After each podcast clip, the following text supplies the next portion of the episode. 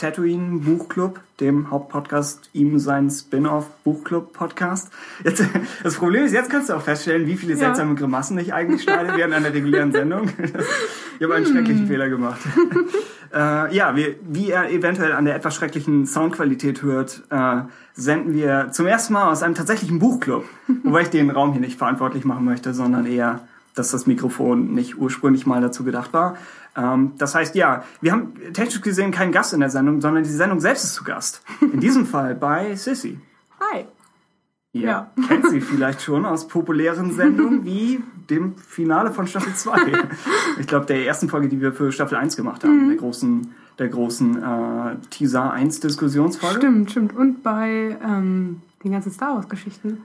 Ja, ja, das, das war Ende so. Staffel 2. das, das hat auch eine Weile gedauert, stimmt. Ja, äh, wir sind in einem Buchladen. Möchtest du das kurz ja, kann ich rechtfertigen, begründen? ähm, ja, ich, ich glaube, du hattest das in der letzten Folge auch von einem Buchclub erwähnt, dass ich irgendwie die Tochter einer ja. Buchhändlerin bin. Mhm. Und ähm, ja, dementsprechend haben wir uns heute gedacht, dass wir im Buchladen von meiner Mutter die Folge aufnehmen. Und dementsprechend sitzen wir gerade in einem Keller, wo man Bücher abholen kann oder auch Lexika. Du hättest nicht erwähnen müssen, dass wir in einem Keller sitzen, aber ja, okay. Das, das hier ist übrigens der Buchladen, wo ich damals, deswegen habe ich es mitgebracht, äh, das, das, die Romanadaption zu Episode 3. Oh, echt? Habe ich damals tatsächlich hier gekauft. Das ist auch ein so was Schönes hatten wir damals.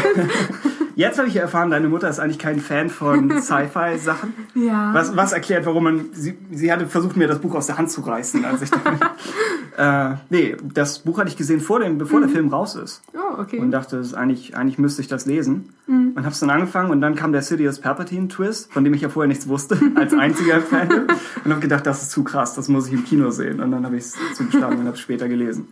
Ähm, ja. Ja, um fair zu sein, haben wir jetzt aber auch Malbücher von Star Wars. ja, habt ihr, stimmt, ich habe eben gar nicht geguckt. Was habt ihr so für ein Malbuch, wo du Bantas anmalen kannst. Okay, okay. Und ich glaube, aber es kann auch sein, dass wir sie nicht mehr haben. Aber wir haben, glaube ich, das Buch der Jedi und das Buch der Sith oben. Es kann aber auch sein, dass die nicht mehr da sind, weil ich glaube, das Buch der Sith habe ich mir damals einfach mitgenommen. Du hast verbrannt, um die Kinder zu schützen. Nein. Ja, okay. Ein Star Wars Malbuch stelle ich mir frustrierend vor bei sowas wie dem Imperium, wo du eigentlich alles, du gibst einem Kind verschiedene Bleistifte. Male Darth Vader an. Mach mal. Kannst du ihm ähm, vielleicht pinke Licht, Lichtreflexe irgendwie so draufmalen? Ja, okay, okay. äh, aber am Ende ist ja die, die Star Wars Buchfront, soweit du das von hier aus beurteilen kannst. Gibt es mm. irgendwas, läuft es gut oder eher nicht so? Oder? Ja, also wir haben Leute, jemand? also wir haben Leute, die tatsächlich bei uns auch was bestellen. Hm? Mm, öfter aber Comics eigentlich. Also hm. ich überwache meistens so ein bisschen unser Bestellregal und ja. da sind dann am ehesten Comics drin. Ich glaube, die meisten Star Wars Bücher, die bestellt werden, kommen dann von mir. Mhm. Und ja. ab und an steht dann halt was im Regal. Okay. Aber wir haben insgesamt, glaube ich, auch eine im Grunde non-existente Science-Fiction-Abteilung. Ganz vorne rechts ja. am Eingang, weil deine Mutter gesagt hat, weiter in den Laden kommen die nicht rein. Raus, keinen Schritt weiter. Ja. ja, und die wurde auch mit der äh, Fantasy-Ecke zusammengelegt, das heißt... Alles seltsamer Kram. Genau, okay. genau. Also, ja. Eigentlich muss man hier bestellen. okay, man kann Comics tatsächlich hier bestellen. Genau. Genau. du neulich meintest, es gibt einen Laden in Hamburg, der mhm. die auch führt, aber es geht auch bei euch, oder? Ja, wir können halt nur diese, sind das Sammelbände? Ach so, praktisch was, was eine dickere, genau. haben die dann genau. auch eine ISBN? Oder haben das, genau, die haben dann eine ISBN. Und normale Comics haben das nicht, sondern... Genau, ah, okay. das ist dann das große Drama, dass diese einzelnen Issues, die kann man ja. dann auch nicht über Amazon oder so kriegen, das heißt ja, bei uns ist das dann auch nur so. Man müsste auf den Gesamtband warten, wo dann, keine Ahnung, eins bis sechs oder so zusammengelegt wird. Mhm. Das was ja mein Plan ist tatsächlich. Ja. Wobei das ja offenbar noch bis zum Herbst oder so dauern wird. Stimmt, stimmt. Ja, das, das wusste ich nicht, als ich den Plan gemacht habe. Aber ja, mal schauen. Aber ach, was, was wäre deine Empfehlung von allen Comicreihen, die gerade laufen? Oh, ich finde eigentlich alle ziemlich gut. Okay. Aber, das war nicht die Frage, aber, aber ja. ja. Aber ähm, ich glaube, mein Favorit ist momentan die Darth Vader-Reihe. Hm? Also eigentlich, da hatte ich noch keins, was ich irgendwie jetzt schwächer als die anderen fand, während ich die, äh, ich weiß nicht, das Skywalker Strikes Back war das nur für das erste Issue den Namen? Also für der normalen Marvel Star Wars Reihe. Marvel Star, okay. Genau. Ja, ja. Ähm, da ja, da fand ich dann ein paar wieder schwächer geworden. Also ein bisschen, also Action, aber die sieht auch gut aus dann mhm. in dem Comic. Aber es ist halt textmäßig langweilig zu lesen teilweise. Mhm. Ähm, Und ansonsten Princess Leia ist auch ziemlich gut eigentlich. Hm. Das hat er. Ach ja, und stimmt, das habe ich vergessen. Äh, die Kanan-Reihe, die hat er jetzt angefangen. Stimmt, ja. Und da finde ich das ähm, erste Issue ziemlich, ziemlich gut. Also ich habe ein Interview mit dem Autor gehört, weil oh, das okay. ja der ist, der aus nicht Kinberg, sondern Greg Weisman, glaube ich. Stimmt. Der hatte ja früher für Rebels selbst geschrieben und mhm. dann nach Kanan hin und wo er auch zuerst meinte, er wisse nicht, ob das eine längere Sache wird, aber ich glaube, es kommt danach noch was. Ja. Ursprünglich war es nur als die erste Geschichte gedacht und dann kommt da noch eine Fortsetzung, glaube ich. Ja, stimmt. Jedenfalls klang er, hat sehr viele irgendwie coole Sachen gesagt. Mhm. Ja, also das, doch, das war auf jeden Fall qualitativ. Oh, ja. Eins der besseren. Ich verstehe. Okay, nun sind wir ein, ein Buchclub tatsächlich. Äh, wenn auch nach wie vor aus sehr wenigen Personen. Aber äh, wir möchten uns tatsächlich auf klassische Literatur mhm. konzentrieren. Wobei es, äh, Kenobi hat einen Comic-Bezug, weil es ja. ursprünglich das werden sollte. Eine, ja, ein ja, Comic. Eine ein, oder ein Graphic Novel. Mhm, also ja, es hätte eine ISBN-Nummer. das war Miller das einzig Wichtige. ich will diese Zahl. Ähm, also, in der heutigen zweiten Folge vom Radio Tatooine Buchclub ähm, werden wir zuerst über den Teaser sprechen. Egal, vergesst, was ich eben gesagt habe. Ähm, aber weil wir dich, wir machen noch eine, eine Hauptfolge mit dem Podcast über den Teaser und über die Celebration. Ähm, das heißt auch über wahrscheinlich den Battlefront Reveal und all solche Sachen.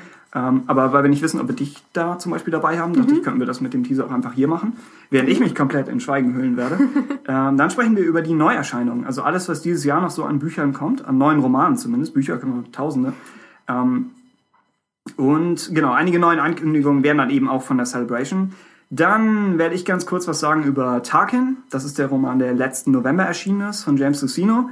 Ist ein spoilerfreies Review, aber es ist ein Review, also ein bisschen was hören werdet ihr, aber nichts, ja, nichts wahnsinnig kritisches. Also, ja, macht euch keinen Kopf. Dann wird Sissy etwas sagen zu Air to the Jedi, was ich nicht gelesen habe, bis heute nicht. Ähm, aber genau, du wirst ja. uns etwas erleuchten und es gibt Hörerfeedback dazu. Außerdem gehen wir dann äh, sozusagen zum, zum Hauptteil der Sendung in eine Review-Diskussion von Kenobi, äh, dem Buch von John Jackson Miller, noch, ist glaube ich auch schon fast zwei Jahre alt. Ähm, und bis dahin versuchen wir alles so ein bisschen halbwegs spoilerfrei zu halten und mehr so in die Richtung Empfehlungen zu gehen. Aber ja, wenn ihr gar nichts wissen wollt, dann hört es natürlich nicht. Äh, und ab dann schauen wir nach einem Spoiler-Break. Der braucht noch einen Jingle. äh, ab dann würden wir über nochmal über Kenobi sprechen, aber dann über den ganzen Roman. Und dann äh, gibt es noch Hörerfeedback zu New Dawn. Das wäre das Buch, das wir in der letzten Sendung besprochen haben. Äh, du indirekt. Äh, und genau, das, das wäre der Plan für heute. Damit wäre zuerst die Frage, wie fandest du den Teaser? Ja, ähm, den Teaser, ich denke, also es ist kein keine Überraschung, wenn ich ihn auch gut fand, wie eigentlich der Rest der Welt. Wobei du ja damals beim Teaser 1 quer geschossen hast. Ja, stimmt. Ein bisschen. Ich fand den aber halt auch definitiv besser mhm. als den ersten Teaser, aber es liegt auch einfach daran, weil er mehr Inhalt irgendwie hatte, mehr Substanz als mhm. der erste. Ähm, ja, ich habe halt auch den Livestream geguckt und dementsprechend auf den mhm. Teaser dann auch richtig gewartet. Ähm, ja, ich weiß nicht, ich glaube, ich unterscheide mich ein bisschen von der Masse, wenn ich sage, dass ich dass äh, Chewie We're Home nicht für mich nicht herkommen dürfen. ähm, jetzt der Punkt schlechthin war. Ich fand eigentlich sehr viel interessanter, die Vader-Maske zu sehen. Ich hatte mhm. irgendwie vor, äh, davor schon ein paar Spoiler-Gerüchte gelesen und irgendwie auch ein paar relativ detaillierte Berichte schon gehört, was wohl scheinbar im zweiten Teaser gezeigt werden sollte. Mhm. Ähm, war dementsprechend nicht ganz so überrascht, aber das irgendwie so visuell zu sehen, fand ich doch schon irgendwie sehr cool. Ähm, ja, und ich habe mich gefreut, jetzt auch so die neuen Charaktere tatsächlich mehr hm? so zu sehen, wie sie wahrscheinlich am Ende auch im Film für uns sichtbar sein werden. Also, dass wir Ray auch mal richtig zu sehen bekommen. Und wer ist der Finn? Finn, ja. Genau, John Boyega. John Boyega. John Boyega, einer der coolsten Schauspielernamen, die für ja, Star Wars hier gearbeitet haben, denke ich. Stimmt. Ja, doch, ja. das war cool, dass man das so ein bisschen ähm, in einem Kontext mittlerweile sich so erschließen konnte, wie das Ganze am Ende aussehen wird. Ähm, mhm. Hm? Ja, es war nicht nur Atmosphäre, so wie der erste Teaser, mhm. sondern schon ein bisschen mehr Handlung. Und ja. dann wird wahrscheinlich der, der tatsächliche Trailer, der dann kommt, wird dann vermutlich so ein bisschen klassisches, wahrscheinlich nicht mit Inner World oder so, aber mhm. schon, dass, dass du das Gefühl hast, die eine Szene führt zu der und dann zu der und dann zu der. Ja, Wobei es auch jetzt, glaube ich, in den Szenen auf Jakku schon so ein bisschen eine Verbindung gibt. Ja. Wenn es denn Jakku ist. das ist noch nicht bewiesen. Naja, die Indizien sprechen dafür. Aber ich mochte den Livestream, also diese ganze ja, Sache. Ich das fand war das, gut aufgebaut. Das alles, das ganze Fandom hat sich so an einen mhm. Punkt geballt, selbst wenn wir nun nicht da waren. Aber Also das war, das war cool. Mhm. BB-8, wo sie den tatsächlich auf der Bühne hatten. Ja, so. stimmt, ja. das war echt auch sehr beeindruckend. Sehr gut. Also ich glaube, sie hatten auch nur ganz wenige Störungen irgendwie im Livestream. Das war das, das war eigentlich das Beeindruckendste, ja. wo du siehst, Disney macht ernst. Das stimmt. Dass wir störungsfrei weltweit in Kinos senden und sie kriegen es hin. Obwohl, ich also glaube, hast du den Rebels-Trailer oh. auch dann gesehen? Ja, aber da hatten sie, glaube ich, nicht zweimal. Als Teil des Livestreams. Ach so, schade. Da hatten sie nämlich zweimal, ähm, während, als sie den Trailer zeigen wollten, ja. per Livestream rausgeschaltet in die Menge irgendwie, während der Trailer lief. So. Aber ich glaube, das haben sie noch gemerkt. Weil der Regisseur so ein Künstler war. Ja, ich weiß es Terrence Malick. Ihr dürft euch jetzt die Stimmen anhören und die äh, Soundeffekte. Okay. ähm, nein, das war ein bisschen komisch, aber das hat dann auch nicht gestört, weil der Trailer hm. kam ja dann auch relativ schnell wieder raus. Ja, also genau. Also als ich ihn dann gesehen von, hatte, war, genau. glaube ich, war, glaub ich, alles okay. Genau, und genau das hatten sie so ein bisschen schlecht gemacht, dass da irgendwie äh, der Ton war nicht im Livestream richtig mit drin, sodass man hören konnte, was sie sagen. Deswegen ja. hatte ich, glaube ich, ich weiß nicht, darf ich das sagen? Ja, ne? Weiß ich nicht. jetzt zum Trailer, ich, ich hatte zuerst, ja? jetzt, ich hatte zuerst gar nicht verstanden, dass Rex da jetzt wieder so. vorkommt, hm. weil ich eben halt das, die Stimme nicht gehört habe dazu und deswegen war ich so, oh, warum freuen die sich denn jetzt so? war schön. Das ist Esras Onkel. kenne ich ja. ihn, kenne ich nicht. Ach so, okay. Das war ein bisschen verwirrend, aber ansonsten, ja, war echt beeindruckend. Das also, Einzige, was sie beim Haupt-Livestream vergurkt haben, war dieses CP3O oder C3 wo ich das hatte ich erst nicht gesehen ah, und hatte dann nur gesehen wie oder gehört wie Anthony mhm. Daniels es falsch ausgesprochen hat und dachte er wird einfach senil. Dabei war das eigentlich ein ziemlich cleverer Gag von ihm. Ja. Ich hatte ihm das überhaupt nicht zugetraut. äh, aber ja, das, das, war der Teaser und die Celebration. Ja. Damit zu den Neuerscheinungen. Und ja, wir dachten, wir gehen chronologisch einmal durch das Ganze durch. Ein paar Ankündigungen sind von der Celebration. Äh, einige Sachen sind aber auch einfach nur nochmal eine Erinnerung, dass ihr wisst, es kommt. Äh, Im ersten Fall wäre das Lords of the Sith von Paul S. Camp, ist bereits erschienen. Äh, ich habe es als E-Book, ich habe es noch nicht mal angelesen. Du hast, glaube ich, versucht, es zu bestellen. Ja, wurde dann irgendwie abgebrochen, scheint aber wahrscheinlich in den nächsten zwei Wochen auch als Hardcover bei mir einzutun. Ja? Oh, cool, ja. Genau. Ich habe drüber nachgedacht, weil der Hardcover ist irgendwie 5 Euro teurer als das E-Book. Mhm. Also das E-Book ist irgendwie Echt? 14 Euro. Oder? Oh. Ich meine, vielleicht könnt ihr hier irgendwelche Vergünstigungen, ich weiß nicht, was ihr für Quellen habt, aber auf äh, Amazon. das, also das, damit muss ich wahrscheinlich jetzt aufhören, oder? Bücher auf Amazon zu bestellen? Ja, doch. Ja, okay. ich, ich, ich bin der Feind.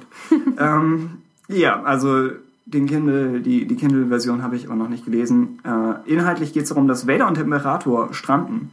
Ich weiß noch nicht mal, auf welcher Welt, aber ja. offenbar in Schwierigkeiten. Und wir sind gespannt, was daraus wird. Außerdem erscheint demnächst äh, ja, äh, Dark Disciple. Mhm. Ähm, ja, dazu gab es auf der Celebration, glaube ich, auch ein Update dazu. Das Ganze wird geschrieben von Christy Golden und erscheint am 7. Juli. Mhm. Und dabei handelt es sich um einen Roman, der, glaube ich, so ein bisschen die Clone Wars-Stränge auch so zusammenführt mit dem, was geplant war, zu Asajj Ventress und Quinlan Voss. Mhm. Und genau, das Ganze ergab sich halt auch so aus einem Gespräch mit Golden und Filoni und der Story Group. Und ja, habe ich schon genau eigentlich gesagt, das basiert halt auf den Drehbüchern und Plänen zu den äh, acht Episoden. Das war das, glaube ich, das Neue, was von der Celebration kam, dass es genau. acht Stück sind. Und wo man, ich denke, ja. es gab auch so ein, äh, auf der Celebration eine Panel mit Untold Clone Wars oder so. Ja, dieses, wo sie nochmal genau, Animatics gezeigt haben. Genau, und da ah. hatten sie, glaube ich, auch einen Auszug aus diesen acht Folgen mit Quinlan ah. und Ventress gezeigt. Okay. So irgendwie das so heißt, drei Minuten lang oder so. Ich, ja, stimmt, doch. Ich, mein, ich glaube, die Autorin meinte auch, sie hätte von einigen Folgen mhm. hätte sie Animatics gesehen, ah, aber nicht von allen acht mhm. oder so. Nee, ich glaube, also hatten sie auch gesagt, dass sie das nicht so vervollständigt haben wie jetzt äh, Bad Batch, was ja. ja auch irgendwie am Wochenende, glaube ich, rauskam. Ja. Genau. Stimmt, den habe ich auch noch nicht gesehen. Bin eine ja, Katastrophe. Ist ganz ja. nett. Hast du alle, alle vier? Oder? Ja, doch, habe ich gesehen. Das ist gut. Ich bin ja auch nicht so der Fan von Klonsoldaten. Und dann ja, ich, dachte ich mal, oh, das klingt nicht gut. Ja, es ist. Ich ist nicht wie Staffel 6 oder The Lost Missions jetzt. Mhm. Also ich fand, also ich fand es jetzt nicht so traurig, dass ich das nicht irgendwie als vollendete Animation sehen musste. Ach so, okay. Also, ja, naja. kann man sehen. ist dann ja vielleicht auch nichts, aus dem sie was machen. Also sie hatten ja die Wahl, das wieder als Comic umzusetzen mhm. oder. Ja. ja. Obwohl, ich glaube, Filoni hatte dem Untold Clone Wars Panel dann mhm. irgendwie auch betont, dass ihm eigentlich Bad Batch oder irgendjemanden lag das wohl sehr am Herzen irgendwie mhm. mit der ganzen Sache. Dann macht er es vielleicht. Vielleicht. Okay, jedenfalls, genau, Dark Disciple kommt und der Plan wäre, dass wir in der nächsten Buchclub-Folge diese beiden Bücher besprechen. Praktisch so ein Dark Side Doppelpack oder so. Wir müssen uns noch den Hashtag überlegen, wie, wie, wir das am besten verkaufen. Äh, ja, aber das wären die beiden nächsten. Das heißt, falls ihr schon mal anfangen möchtet zu lesen, im Gegensatz zu uns, dann äh, macht das gerne. Anschließend erscheint, naja, nicht ganz anschließend, aber Aftermath von Chuck Wendig. Ähm, von ihm als Autor habe ich noch nichts gelesen. Äh, ich war einmal auf seinem Blog, sieht sehr wüst und rabiat aus, aber scheint, scheint sich einiges an Energie aufgestaut zu haben bei dem Mann. Aber ja, ist zumindest ein neuer Autor. War das nicht der Autor, der einen sehr oh. aktiven Twitter hat? Ja? Ich weiß nicht. Ich, ich glaube, auf jeden Fall einer der neueren Autoren hat einen Twitter, bei dem du halbwegs äh, live mitverfolgen kannst, wie er das Buch schreibt. Oh. Und darüber tweetet. Also, das heißt, du also kennst es schon, oder? Also jetzt, ich glaube, das war Aftermath, ja. Okay. Mal gucken. Oh, gut. ähm, ja, das Ganze ist Teil von Journey to the Force Awakens, eine äh, geballte Veröffentlichung diverser Bücher, ich glaube 20 oder so, schwebt hm. als Zahl im Raum. Ähm, das Ganze sind aber auch YA-Bücher zum Beispiel. Das heißt, es erscheint wieder mal ein Han Solo-Roman, hm. ein Leia-Roman, ein Luke-Roman. Äh, gleichzeitig gibt es Stickerhefte oder irgendwelche Raumschiff-Analysebücher. Ähm, und das Interessante an dem Programm ist eben, dass es Foreshadowing für Force Awakens enthält. Das heißt, wir, man weiß nicht, was daraus taucht später auf, aber es könnte sein, dass der und der Charakter auftaucht und dann später wichtig wird. Äh, Aftermath selbst knüpft aber noch an Episode 6 an, spielt also dichter da. Und es scheint damit loszugehen, dass, es, dass das Imperium erwartungsgemäß im Chaos ist, aber noch nicht am Boden. Das Ganze erscheint am 4. September. Genau, hm. dann gab es noch eine Ankündigung zu äh, einem Rise of the Empire Sammelband. Mhm. Der beinhaltet Tarkin, A New Dawn und drei neue Kurzgeschichten. Eine dabei von Miller und die verknüpft dann äh, New Dawn mit Tarkin. Das Ganze erscheint dann auch am 6. Oktober. Genau.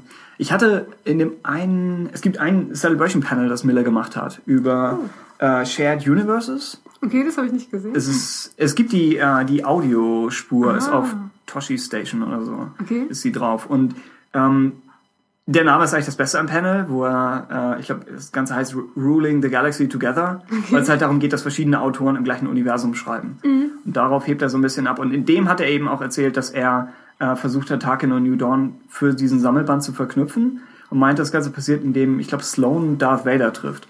Also das scheint die Handlung dafür zu ah, sein. Ah, okay. Und ja, sonst für alle, die noch weder Tarkin noch äh, New Dawn als einzelnes Buch haben, die könnten das dann einfach damit erledigen.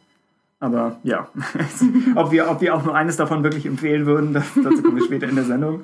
Anschließend äh, Battlefront Twilight Company, der Roman zum Battlefront-Spiel, äh, geschrieben von Alexander Freed. Sagt mir auch wieder nichts. Äh, erscheint dann am 3. November auf Englisch und interessanterweise laut Panini schon im Februar 2016 auf Deutsch. Also sehr, sehr fix und schneller als einige andere Romane, die eigentlich vorher veröffentlicht wurden. Ähm, ja, dann als nächstes. Genau, äh, eine neue The Force Awakens Romanadaption. Die wird auch geschrieben von Alan Dean Foster. Und der ist ja auch dafür bekannt, dass er den Episode 4 Roman geschrieben hat, sowie äh, Splinter of the Mind's Eye. Und in 2002 hat er auch The Approaching Storm geschrieben. Außerdem hat er auch äh, die Romane für Abrams äh, Star Trek Filme geschrieben. Ich finde es ganz interessant, dass Approaching Storm da drin aufgelistet wird. Das ist einer, meiner, einer meiner Hassromane. Oh, das. also ich glaube, das war das zäheste Buch, das ich je gelesen habe. ja, dann erwähnen wir es vielleicht besser nicht. Okay. Auf jeden Fall erscheint das Ganze jetzt auf die Force Awakens Romanadaption mhm. bezogen digital am 18. Dezember und als Hardcover erst im Januar 2016. Genau. Also sie versuchen äh, dem Ganzen so ein bisschen vorwegzugreifen, dass mhm. sie wahrscheinlich nicht wollen, dass das Buch schon, zum Beispiel in solchen Läden hier, dass ihr rebelliert und sagt, ah, 18. Dezember, nicht bei uns und das dann schon vorher in den Laden stellt. Und drucken das aus und kleben an die Wände. Als T-Shirt, das komplette Buch. Okay, ähm, ja, das kommt dann im Januar 2016. Äh, die, genau, die abschließende Frage wäre, welcher Roman von denen wäre am interessantesten für dich? Ich glaube, ich habe ähm, am meisten Interesse bislang an Dark Disciple. Also mhm. das werde ich mir auch vorbestellen, in der Hoffnung, dass es dann auch ankommt. Aus symbolischen Gründen, dass es hier vorbestellen. Aber, Auf ja. jeden Fall, das, doch, da bin ich eigentlich am meisten gespannt drauf. Ich meine, mich interessiert auch natürlich alles, was uns so äh, zu Force Awakens näher ranbringt. Mhm. Aber ich glaube, ich habe momentan eher so ein Bedürfnis, ein paar der alten Storystränge so zu einem Ende zu bringen, damit sie nicht mehr so lose im Raum herumliegen. Und Ventress Wire fand ich schon einer der besten Figuren aus Clone Wars. Mhm, das stimmt. Quinn der Boss tauchte, glaube ich, nur in einer Folge auf. Ja, oder zwei oder so. Auf jeden Fall so ein Mini-Mini-Arc genau, irgendwie so. Ähm, er war ein bisschen da. Und da hatten sie ja, glaube ich, auch angeteased in dem Panel, dass Quinlan ähm, in Dark Disciple auch wesentlich ernster sein soll, dass er wohl dabei näher an den Comic Quinlan irgendwie rankommen soll, anstatt jetzt, was ja. er da in der Kenobi-Episode In den Comics so ist er mehr so der Brütende, ne? Genau, Und in der genau. Serie war so, hey, Kenobi! Ja, genau. Erstmal einen dreifachen Überschlag aus dem Kanonenboot. Macht er das? Ja. Alles klar. Äh, ja, das, das wäre das. Also ich selbst, ja, entweder Dark Disciple oder Aftermath, mhm. ohne den Autoren dahinter nun irgendwie zu kennen, aber einfach, weil es einen Schritt vorwärts geht. Mhm. Und mein Problem mit den Büchern bisher war so ein bisschen, dass es ja eher dann eine Lücke füllt. Mhm. Und klar, im Fall von Clone Wars, auch das bewegt sich vorwärts, weil wir nicht wissen, was mit Ventures passiert. Das stimmt. Also auch das wäre wär nochmal ein, ein äh, Schritt nach vorne, den der Kanon macht. Aber ja, mal schauen. Das wäre der Überblick. Anschließend, was kommt? Sollte ich schon was zu Tarkin sagen? Ach, ja, ich habe meinen eigenen Plan, aber schon wieder komplett. ich möchte auch betonen, dass diese ganzen, diese ganzen Papiernotizen, ich habe Papier gespart, indem ich die E-Books gelesen habe und das ist jetzt alles wieder, der ganze gute Wille, hat sich alles wieder ausgeglichen mit diesen Zettelbergen.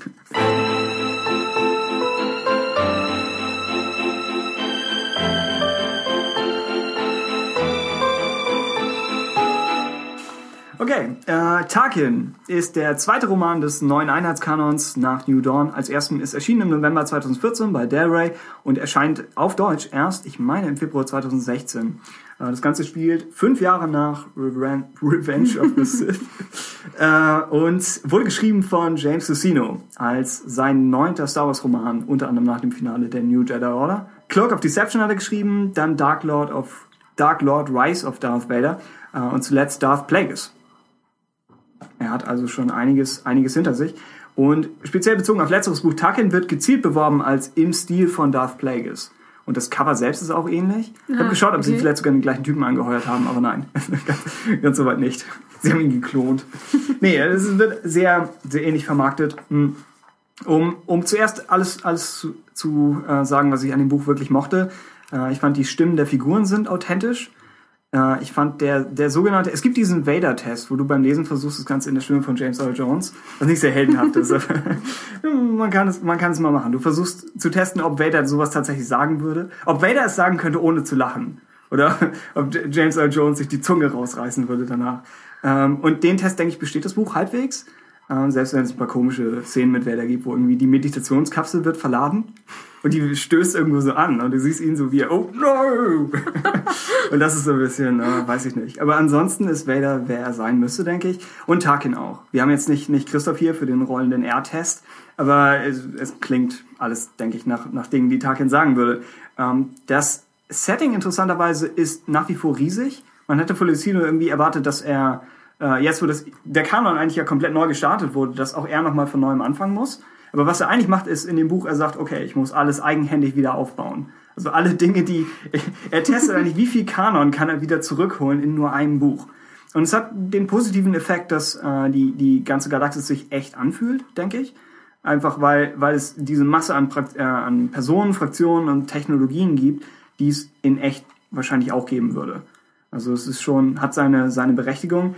Ähm, hat dann positive Effekte für EU-Fans, weil es äh, einige, einige äh, Brotkrumen in Form von zurückkehrenden Planeten gibt. Nicht unbedingt, dass die äh, besucht werden, aber sie werden zumindest mal genannt. Das sind so Sachen wie äh, Joe Mark, ist glaube ich aus der mhm. Thrawn-Trilogie, und Taris aus KOTOR. Ah. Also sie sind auch immer irgendwo da draußen. Ähm, und es gibt zumindest einen größeren EU-Charakter oder so EU-Nebencharakter, der ein, zwei Cameos hat. Aber ich weiß nicht, ob man spoilern kann, deswegen, ja. Das, er taucht auf. Äh, und überhaupt ist es wahrscheinlich am ehesten Buch für Fans des Imperiums. Das heißt, es gibt Einblicke in Palpatines inneren Kreis. Das geht ein bisschen sehr weit teilweise, wo dann die auf der einen Seite hast du den von der Navy und dann den vom imperialen Geheimdienst und der zickt sich dann mit dem Ubiturat an und dann kommt nur auf und die neue Order und Naval Intelligence ist überhaupt nicht einverstanden und es ist dann so ein Zickzack und du weißt nicht so genau, wer eigentlich wer ist.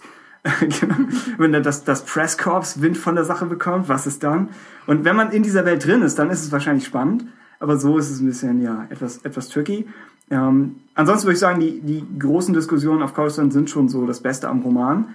Äh, und es gibt einen halbwegs interessanten Reveal bezüglich des äh, imperialen Palastes, den Christoph, glaube ich, in einer Podcast-Folge schon so ein bisschen angedeutet hatte. Aber ja, das ist etwas, das, ja, das das Buch bietet. Ähm, alles, alles, was man, was man negativ dazu sagen konnte. Ich war insgesamt nicht so der Fan von dem Buch. Äh, ich glaube, Christoph hat irgendwann das Wort grausam oder grauenvoll oder so verwendet. Ich würde nicht ganz so weit gehen. Ich denke, das Buch erreicht einen Punkt, wo die Sätze mehr aus Namen bestehen als aus Wörtern. Wo einfach nur noch Press Corps, Naval Intelligence, Bastine, Taris und es wird noch über ein paar Füllwörter verknüpft, aber eigentlich ist es nur noch eine Masse an, an Dingen. Ich hatte äh, auf, auf der Podcast-Seite den, äh, den etwas, etwas billigen Gag gemacht, das ist eine Adaption der Wikipedia, aber es, ist, es liest sich tatsächlich so. Es ist, was Lucino eigentlich auch schon in Plagueis gemacht hat, aber diesmal so ein bisschen außer Kontrolle. Wenn man es mit Plagueis vergleicht, würde ich sagen, Plagueis als Buch ist auch nicht perfekt und hat einige, einige der gleichen Schwächen vielleicht. Es hat diese Masse an Querverweisen nach links und rechts und es ist, denke ich, emotional ein bisschen leer, mhm. weil du halt die Sith als Hauptcharaktere hast und du kannst nicht zu dicht an die rangehen vom Denken und dann äh, interagieren die ja auch in recht komplexen Kreisen. Und das heißt, der Plagueis-Roman, denke ich, ist einfach, was er sein muss und alle Schwächen sind so ein bisschen unvermeidbar. Ähm, und vor allem ist es einfach trotzdem immer interessant. Und der Unterschied zu Tarkin wäre, dass der Plagueis-Roman Fragen zu beantworten hatte und Lücken zu füllen und Zusammenhänge zu zeigen. Und Tarkin im Vergleich, denke ich, brauchte kein Buch. Er kann ein Buch füllen, aber wir haben keine größeren Fragen über Tarkin, die wirklich hinausgehen über, woher kommt ein Mann, der mit einem Todesstern einen Planeten zerstört hat, einfach so. Also warum kann er das? Und die Antwort ist, er kommt aus einer entsprechenden Familie. Und das ist, denke ich, eine zufriedenstellende Antwort, aber es ist jetzt nicht revolutionär. Ähm, ein weiterer Unterschied wäre, dass Tarkin nur so halb eine Biografie ist. Es gibt eine Gegenwartshandlung, sie startet aber erst nach einem Drittel. Das heißt, ich kann nicht so richtig drüber reden, weil das dann ein Spoiler wäre für das Ganze, was passiert. Ähm, aber man kann praktisch sagen, Tarkin und Vader werden so ein bisschen ausmanövriert. Und anschließend werden, anschließend nerven die Ausmanövrierer das Imperium. Und es ist, mm, das heißt, Tarkin und Vader sind eigentlich den Roman lang damit beschäftigt, das wieder auszubügeln. Und das heißt, es ist nicht so sehr, dass sie jetzt eine feindliche Rebellenzelle erledigen müssen, sondern es ist eher, dass sie so um Schadensbegrenzung bemüht sind. Und es ist, ich habe versucht, einen guten Vergleich zu finden, wie man das erklären kann. Und das, das Beste, was mir spoilerfrei einfiel, war, dass angenommen in New Hope, Leia bricht aus dem Zellblock aus. Und Tarkin und Vader laufen persönlich hinter ihr her, um sie wieder einzufangen. Und sie kommen so aus zwei unterschiedlichen Korridoren und laufen gegeneinander und dann Vaders Umhang verhakt sich irgendwo. Schlimmerweise ist die ganze Zeit der Imperator am Telefon, um Tipps zu geben. Das macht er in Tarkin. Und das ist so ein bisschen, äh, weiß ich nicht, nicht, nicht was ich, was ich erhofft hatte. Ähm, und ich denke, die Sache ist, New Dawn nimmt eigentlich ein kleines lokales Problem, wie die Zerstörung eines Mondes. Okay, also ein größeres, aber lokales Problem gemessen an einer Galaxis äh, und lässt es dann von auch kleinen Figuren bewältigen. Und Tarkin hat das Problem, dass es so riesige Figuren hat, eigentlich die Elite des Imperiums, dass es den Figuren irgendwas zu tun geben muss. Aber das kann es nicht, denn was wirklich wichtig ist, ist dann offenbar zu groß für ein Buch. Und das heißt, man sitzt dann so ein bisschen die ganze Zeit und denkt, kann das, kann das nicht jemand anders machen? Und habt ihr nicht Wichtigeres zu tun? Und die Antwort ist im Kino. Und das ist so ein bisschen, ja. Äh, dann habe ich verzweifelt, um, um die Tradition des Podcasts zu wahren, die auch erst seit einer Folge läuft, aber äh, ich habe versucht, den besten Moment herauszufinden. Ja, du wagst wirklich noch mehr von diesem Tee. Äh, und das Erste, was ich hätte, wäre, es gibt eine Landesequenz auf einem sterbenden Planeten, die fand ich sehr, sehr atmosphärisch gemacht ist. Und da ist eine der wenigen Punkte, einer der wenigen Punkte, wo das Buch wirklich bildhaft ist. Ich stelle mir das so ein bisschen so vor wie den Halo-Sprung aus Godzilla, aus dem letzten Film. Ungefähr so, aber vielleicht irre ich mich komplett. Äh, und die andere nette Sache, die ich fand, war, ähm, der Roman versucht die ganze Zeit immer so eine Brücke zu spannen zwischen ähm, dem Triumph des Menschen über die Natur und über Wildnis und über Chaos und praktisch dem, was das Imperium macht. Und sagt, das Imperium macht eigentlich das Gleiche wie irgendwie ein Jäger oder jemand, der versucht, einen Zoo unter Kontrolle zu bringen, nur es macht es in großem Maßstab. Äh, was natürlich äh, extrem krass ist, aber aus, aus imperialer Perspektive macht es das. Ähm, und dieses ganze, diese ganze Sache von wir bezwingen die Natur wird im Laufe des Buchs so ein bisschen weiterentwickelt zu wir erschaffen unsere eigene künstliche Umgebung und dann geht das Buch zurück zum Todesstern ganz am Ende. Und ich fand, das hat eigentlich ganz gut funktioniert. Wo bisher innerhalb von Star Wars wird der Todesstern sehr so über diese, das, man sagt technologisches Schreckgespenst und es wird eigentlich begrenzt auf das Schreckgespenst. Und hier ist es so ein bisschen, was bedeutet das Technologische überhaupt für Tarkin? Dass das hier eine Umgebung ist, die er komplett kontrollieren kann.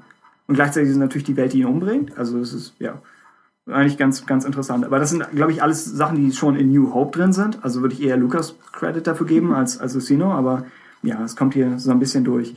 Ähm, Genau, das wäre es eigentlich schon hauptsächlich von mir. Es gibt ein bisschen Hörerfeedback. Das Problem ist, wir hatten nochmal gebeten um Feedback für diese Folge. Es kam nicht so wirklich viel. Es kam ein großartiges, aber sonst äh, war es, glaube ich, einfach zu spät von, von meiner Seite her. Äh, was ich gemacht habe, ist, ich bin durch alte Kommentare durchgegangen und habe geschaut, ob jemand von euch den Fehler gemacht hat, es etwas über Tarkin zu sagen. Und ihr habt. Äh, deshalb äh, zitiere ich das hier. Nicht ursprünglich für den Buchpodcast gedacht, aber ich hoffe, das ist trotzdem okay. Äh, Jörg sagte zum Beispiel, dass er die erste Hälfte mochte äh, ab dann aber ähnliche Probleme mit dem Ganzen hatte wie bei New Dawn. Meinte aber auch, er stand beim Lesen gerade äh, unter Schmerzmitteleinfluss. Also, oh Gott, Jörg, halt durch. Äh, ja, ich, ich hoffe, inzwischen ist er wieder besser drauf. Ich weiß nicht, ob er das Buch dann am Ende durchgelesen hat. Ich würde mich ihm aber anschließen, dass die erste Hälfte einen eher wach hält als die zweite, interessanterweise. Äh, Jodas Eintopf sagt, die Geschichte ist sehr austausch, austauschbar. Äh, Christoph sagt, es gibt bessere Informationen in New Dawn, zum Beispiel eben die Sache mit dem imperialen Palast, äh, wo genau Tarkin im Imperium steht, das heißt, was also seine Position gegenüber Vader ist, wie viel er über Vader weiß, kommt auch in dem Buch. Ähm, wie steht es generell um die Umgestaltung der Republik, was bleibt von den Klonkriegen etc. Und Christoph schreibt, die Palpatine-Szenen waren gut, aber abgesehen davon, ich zitiere, saumäßig langweilig. Das ist schon, ja, und er gibt eine 4 Plus nach dem Schulnotenprinzip.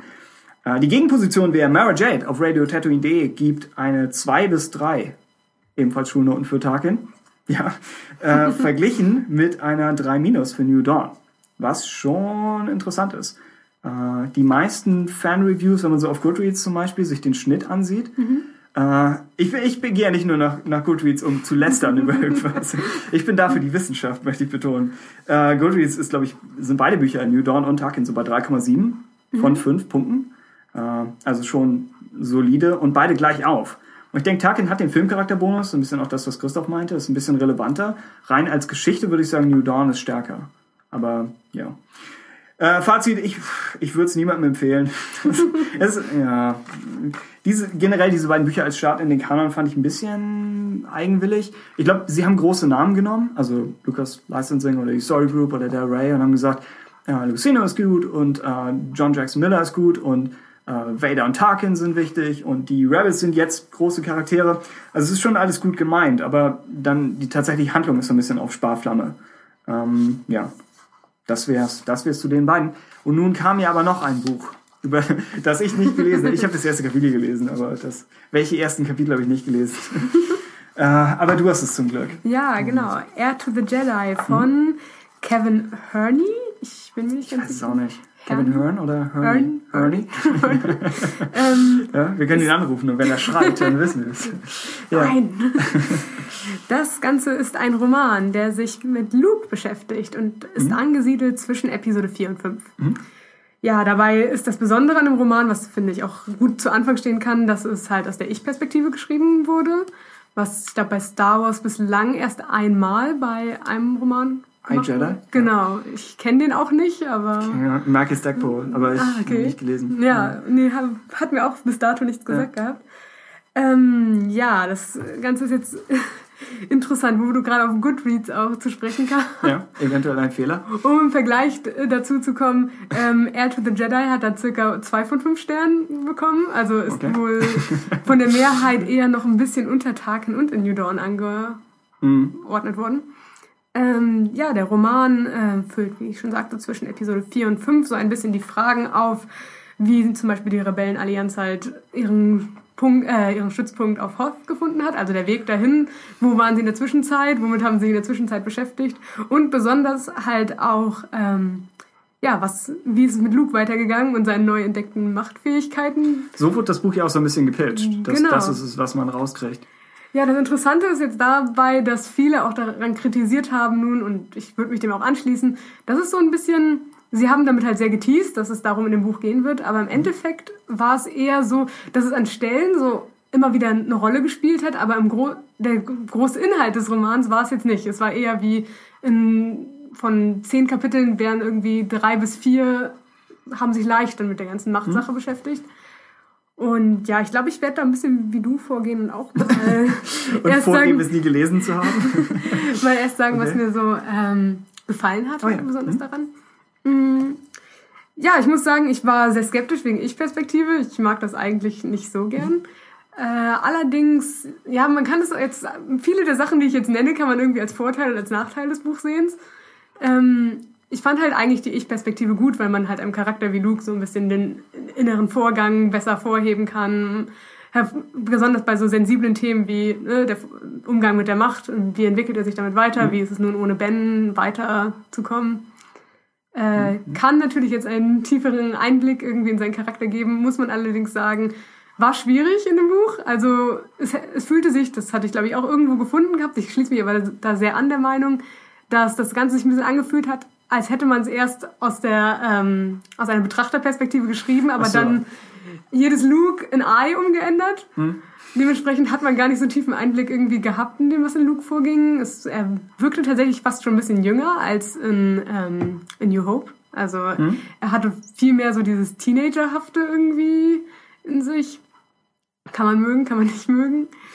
Auf jeden Fall war es auch ganz nett. Es ist ja jetzt natürlich so, wenn ein Buch jetzt neu zu diesem festen Kanon gehört, hat man natürlich auch die Erwartung daran, wie geht das Buch jetzt damit um, dass es sich neben Clone Wars und den Film da einreihen darf. Und es ist, um die Erwartung nochmal hochzuschrauben, ich glaube, es ist in Deutschland das erste, das auf Deutsch kommt. Ich meine, es kommt Kann vor Tag in New Dawn.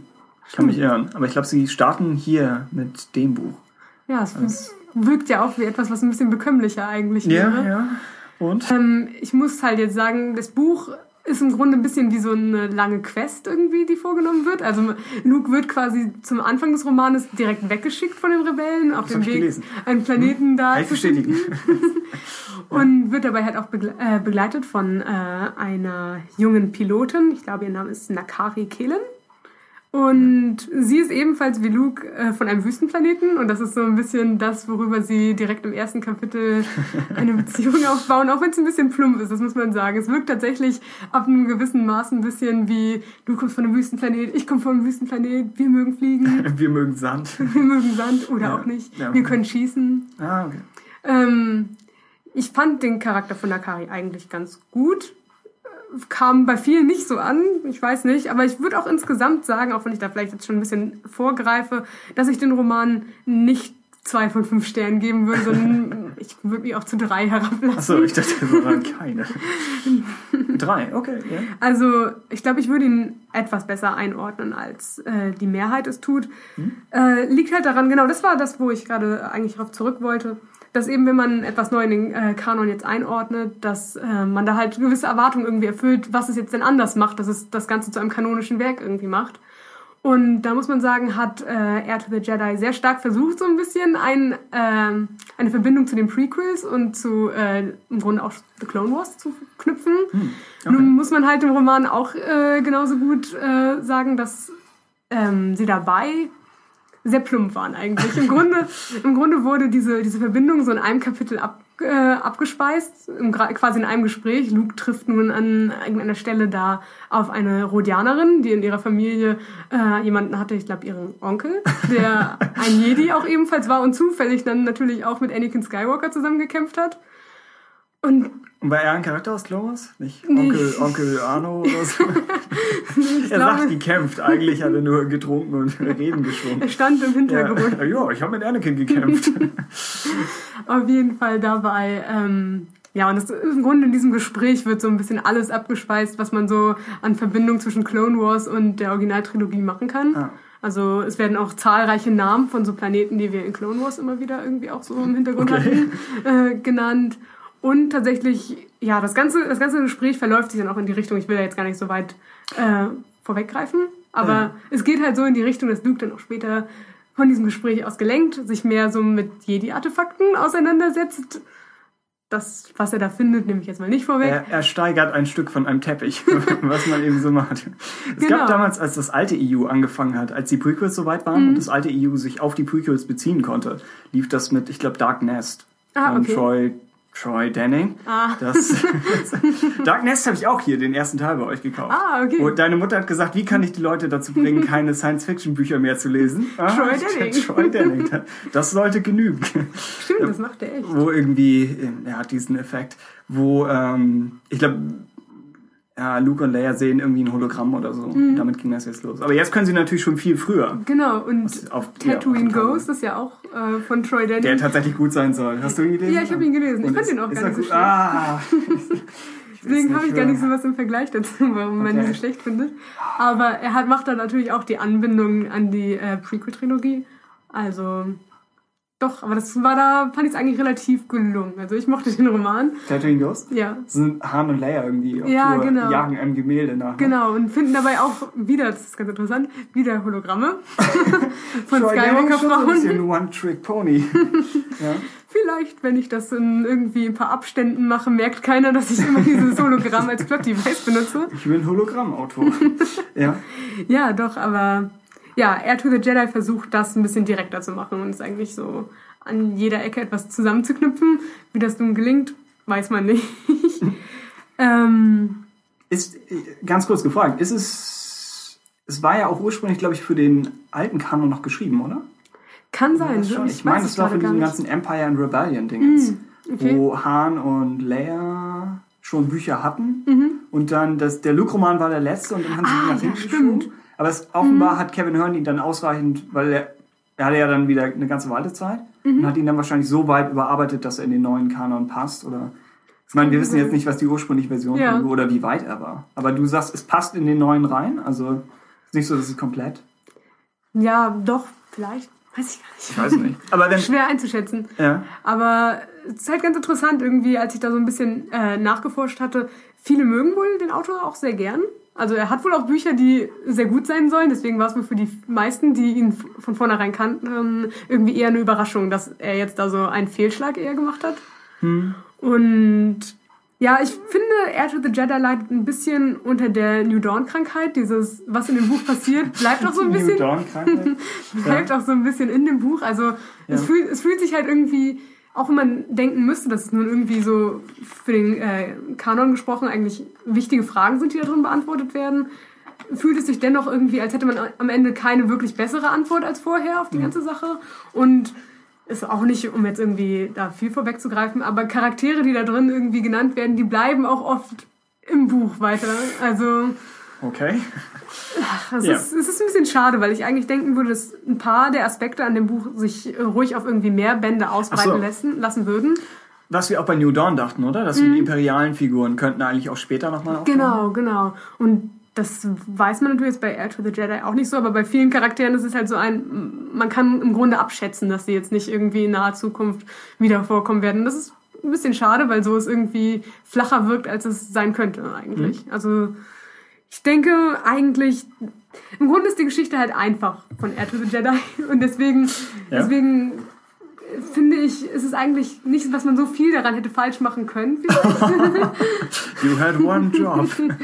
Okay. Aber äh, vielleicht, ja, vielleicht würde sich einfach viele Sachen, die das Buch versucht hat, irgendwie über einen längeren Zeitraum erstreckt, also als eine Buchreihe oder sowas, besser irgendwie ausprobieren lassen. Das ist ja bei vielen Sachen im Grunde so, dass etwas, was kurz funktionieren muss, lang vielleicht besser funktionieren würde. Deswegen, ja. Ja, okay. Ja. Ist, ja, ist interessant, dass sie im Moment generell alle Ankündigungen, die wir gelesen haben, mhm. sind alles Standalone-Sachen. Also ja. sie hängen vielleicht dann, Ventress und Quinlan Voss wird dann ja mit den Clone Wars Sachen zusammenhängen, aber es ist schon, ist nicht so, dass jemand mhm. eine Duologie schreibt oder so. Ja, und da ist halt die Frage, ob das bei allem eigentlich so gut ist. Also, okay, wenn du jetzt Tarkin so beschreibst, weiß ich auch nicht, ob man von Tarkin irgendwie oh sechs, sechs Wände in einem Ausmaß möchte. Ja. Aber ich hätte mir aber vorstellen können, dass gerade jetzt für den Zeitraum zwischen Episode 4 und 5 eigentlich mehr Bände mit Luke da auch besser funktioniert hätten. Oder dass man dafür genauso wie das EU damals das mit Clone Wars gemacht hat, bevor Clone Wars mhm. von Lucas dann kam, haben sie ja auch gesagt, wir wir nehmen uns diese drei Jahre und strukturieren das irgendwie. Dass mhm. wir sagen, hier sind die Outer Rim Belagerungen und hier passiert das und das und Anakin wird hier zum Ritter. Und vielleicht hätte man sowas auch mit diesem Zeitraum machen können, ja, wo man jetzt nochmal die Chance hat, das nicht mit irgendwelchen alten Marvel-Comics noch, sondern man kann das mit den neuen richtig abpassen. Ich weiß es nicht. Äh, wir haben Feedback bekommen von Mara Jade auf. Oh, ich wollte jetzt nicht das Wort abschneiden. Nein, Sachen loswerden. Aber du könntest zum Beispiel auf das Feedback äh, reagieren, denn ich habe keine Ahnung. Äh, Mara Jade auf radiotatooine.de äh, hat uns sehr schönes Feedback gegeben, auch schon zu New Dawn damals. Also, falls ihr möchtet, blättert da nochmal nach. Äh, und er oder wahrscheinlich sie äh, schreibt, meine Erwartungen an Air to the Jedi waren nur mittelmäßig, aber bei diesem Titel erwarte ich mir zumindest, dass ein substanzieller Teil der Handlung sich darauf konzentriert, wie Luke, mehr, wie Luke versucht, mehr über die Macht zu lernen und ein echter Jedi zu werden. Ja? Ja. Das war für mich auch die größte Enttäuschung. Lukes Lernprozess und seine Fähigkeiten in der Macht sind kaum ein Thema beziehungsweise nehmen in dem Buch einfach nicht genug Platz ein. Ja, würde ich mich auch so anschließen, dass es so etwas ist, was sehr schnell abgespeist wird. Okay. Ähm, Margaret schreibt weiterhin, äh, kein wahrnehmbarer Plot, etwas, etwas harscher als du. Ja, ja, hat halt echt ein bisschen so diesen Videospiel-Quest-Charakter. Okay. Ja. Joy Denning hat übrigens mal für Videospiele geschrieben. nur, nur am Rande. Und ich glaube, irgendwelche alten Rollenspiele kann noch zur Zeit von Papier gewesen sein. Äh, Margaret schreibt weiter, Luke tut in diesem Buch fast nichts Sinnvolles. Auch das extrem. Ja. Ja, ich kann es nur bezogen auf das erste Kapitel bewerten und würde sagen, ja, im ersten Kapitel keine sinnvollen Handlungen. Sind, der Roman ist halt irgendwie ziemlich unruhig, weil sie ziemlich viel so auch den Ort wechseln. Ja. Dementsprechend kommt es einem irgendwie sehr viel vor, wie sie reisen von A nach B und das immer wieder und dazwischen reden sie halt irgendwie. Mhm. Und da ist halt das Ganze auch ein bisschen eingeschränkt. Du meinst, das ist so der Teil, der an Videospielmissionen erinnert? Ja, ja, ja, oder einfach, ja, das teilweise zu wenig Zeit irgendwie für die einzelne Situation so bleibt, sondern einfach, okay, als nächstes gehen wir dorthin und dann geht's dahin und es wird sich irgendwie, es wird wenig so dann wieder Rückbezug dann darauf genommen. Okay. Ein bisschen eilig, würde ich sagen. okay. Ähm, dann schreibt mal Jade, äh, zwei witzige Ideen sind allerdings zu loben. Achtung, die Beschreibung der Mathe-Spezies hat mir gut gefallen. Eine sehr witzige und realistische Idee, dass die Nichtmitgliedern ihrer Spezies nur idiotensichere Gleichungen zur Begrüßung stellen. Ja? Hm, ja. Möchtest du eine dieser Gleichungen ausprobieren? Oh nein, danke. Das kriege ich eh nicht hin. Ähm, äh, ja, ja, dazu muss ich sagen, als ich das gelesen habe, habe ich das Buch erst zur Seite gelegt und überlegt, Darf man das? Geholt, oder? Darf man das? Darf man das Null teilen? nee, ich fand das wirklich, dass ich meine, okay, es ist ein sehr origineller äh, der Gedanke, so einen Charakter zu schaffen oder so eine Spezies. Sind sie die Bith oder so? Sind es die Plagueis-Leute? Äh. Es gibt, es, ich weiß, dass es die Spezies gab, die so zu Wirtschaftsmathematik ja? und so tendiert. Ich weiß nicht, wer das ist. Aber es ist eine Spezies, die Gleichungen. Ja, auf jeden Fall. Okay. Genau, und dabei, der Gedanke ist natürlich originell und irgendwie interessant, aber ich war halt irgendwie so ein bisschen irritiert davon und dachte halt, ja, darf man, darf man das? Wie, mathematisch, oder? Wurde das abgesegnet? Achso, die Story Group. Leland mit dem Taschenrechner. Das stand nicht in meiner Jobbeschreibung. Aber ich muss ganz sagen, ganz nett, ich habe da auch das Hardcover von und sie haben halt da über jeder Kapitelüberschrift, haben sie auch so eine Gleichung irgendwie darüber Gibt's gemacht. So mit die Lösung war spiegelverkehrt auf der nächsten Seite. Das ist auf jeden Fall immer die gleiche Gleichung, glaube ich. Ach so, okay, dann ist ja... Mm. Und ist es, sind es Zahlen oder ist es Auribesh oder... Ich, das sind Zahlen. Zahlen. Okay, mm. Okay. Nun gut. Das ähm, akzeptieren wir nicht. ich weiß nicht, was da bisher der Kanon Nicht authentisch. War. Außerdem, außerdem schreibt Mary Jade, äh, ebenfalls hebt sie hervor, die äh, legendäre Nudelszene. Ja. Hast du trotz ihrer Legendarität nicht erwähnt? Ja, ähm, ich fand die auch eigentlich ganz gut. Das war, ich glaube, das hatte ich irgendwie, als wir uns schon mal getroffen hatten, so ein bisschen erwähnt gehabt, äh, dass ähm, dadurch, dass das Ganze in Ich-Perspektive äh, geschrieben wird, hat das Ganze einen so sehr also es ist irgendwie ein anderer, anderer Herangang an, die, an das ganze Star Wars-Universum. An ein normales Frühstück. an ein man denkt, man würde selbst essen. Und gerade so auf ja. diese Nudelszene bezogen. Ich glaube, ich muss sie lesen. Hast du das Buch hier? Nein, leider nicht. ähm, okay viele, viele Situationen aus dem Buch wirkten halt irgendwie wie etwas, was du sonst in einem Star Wars Roman nicht lesen würdest. Und das ist halt zum Beispiel, dass jemand irgendwo in einem Park sitzt und Nudeln von einem Takeaway-Service isst und sie dabei mit der Macht halt herumhebt. Und was man darin, ich weiß nicht. Also die Szene war ganz, eigentlich ganz nett. Okay. Oh, aber gut, es ist, ist, halt ungewohnt, sowas irgendwie in einem Star Wars Roman zu lesen. Ist ja eigentlich, wenn, wenn er gerade neu mit der Macht ist, dass er dann so ein bisschen schaut, hey, was kann ich machen? Das stimmt, aber ich glaube, ich glaub, so gemessen an, wie du halt eben auch im Grunde schon bei Tarkin und Darth Plagueis, wie die Romane halt so vom Charakter her sind, mit ihren, ja, eher kühl und wir schmeißen hier mit Begriffen äh, um uns, ist das irgendwie der krasse Kontrast. Das Objektorat. Genau. Ist das so? Ich weiß nicht, was das Objektorat ist. ja. Ist, Halt Doch, halt, ich habe eine Geschichte drüber geschrieben. aber ich wusste es auch da nicht. Ich, ich habe gedacht, wenn ich es auf Wikipedia nicht nachschlage, dann bin ich nicht schuld. Äh, was wolltest du sagen? Genau, das ist halt der krasse Kontrast dann im Grunde dazwischen, ah, ja. dass man halt halbwegs schon einen wissenschaftlichen Artikel als Roman verkaufen kann und dann kann man halt aber auch über ein Mittagessen im Park reden. Oh ja, das ist eigentlich ja. cool. Äh, ja, Mary Jade schreibt jedenfalls bezogen auf die Szene. Äh, das fand ich richtig süß und passend für Luke. Das reicht aber nicht, um mich über die inhaltsleere restliche Handlung hinweg zu trösten. Äh, Note 5 tatsächlich. Hm. Verglichen mit, ja, äh, im 2er-3er-Bereich für Tag in New Dawn. Ja. Na gut, also würdest du das Buch empfehlen? Hm. Du meinst, du fandest es okay? Also ich, ich bereue es jetzt nicht, das gelesen hm. zu haben. Ähm, ich habe ein paar äh, Luke-Fans in meinem Bekanntenkreis, die, ja.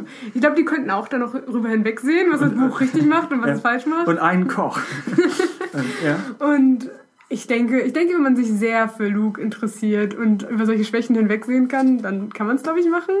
Hm? Aber ja, ich, ich glaube einfach, es ist nicht schlimm, wenn man es verpasst hat. Man kann es, glaube ich, auch irgendwie aus äh, verschiedenen Reviews auch nachholen, was da drin passiert ist. Als Vorschlag an mich jetzt. ja. ja. Ich schaue noch mal, mal gucken. Aber ja, die nächsten beiden versuche ich wieder mitzunehmen und mhm. äh, wir schauen, was daraus wird. Gut, das wär's zu Air to the Jedi. Genau. Alles klar. Äh,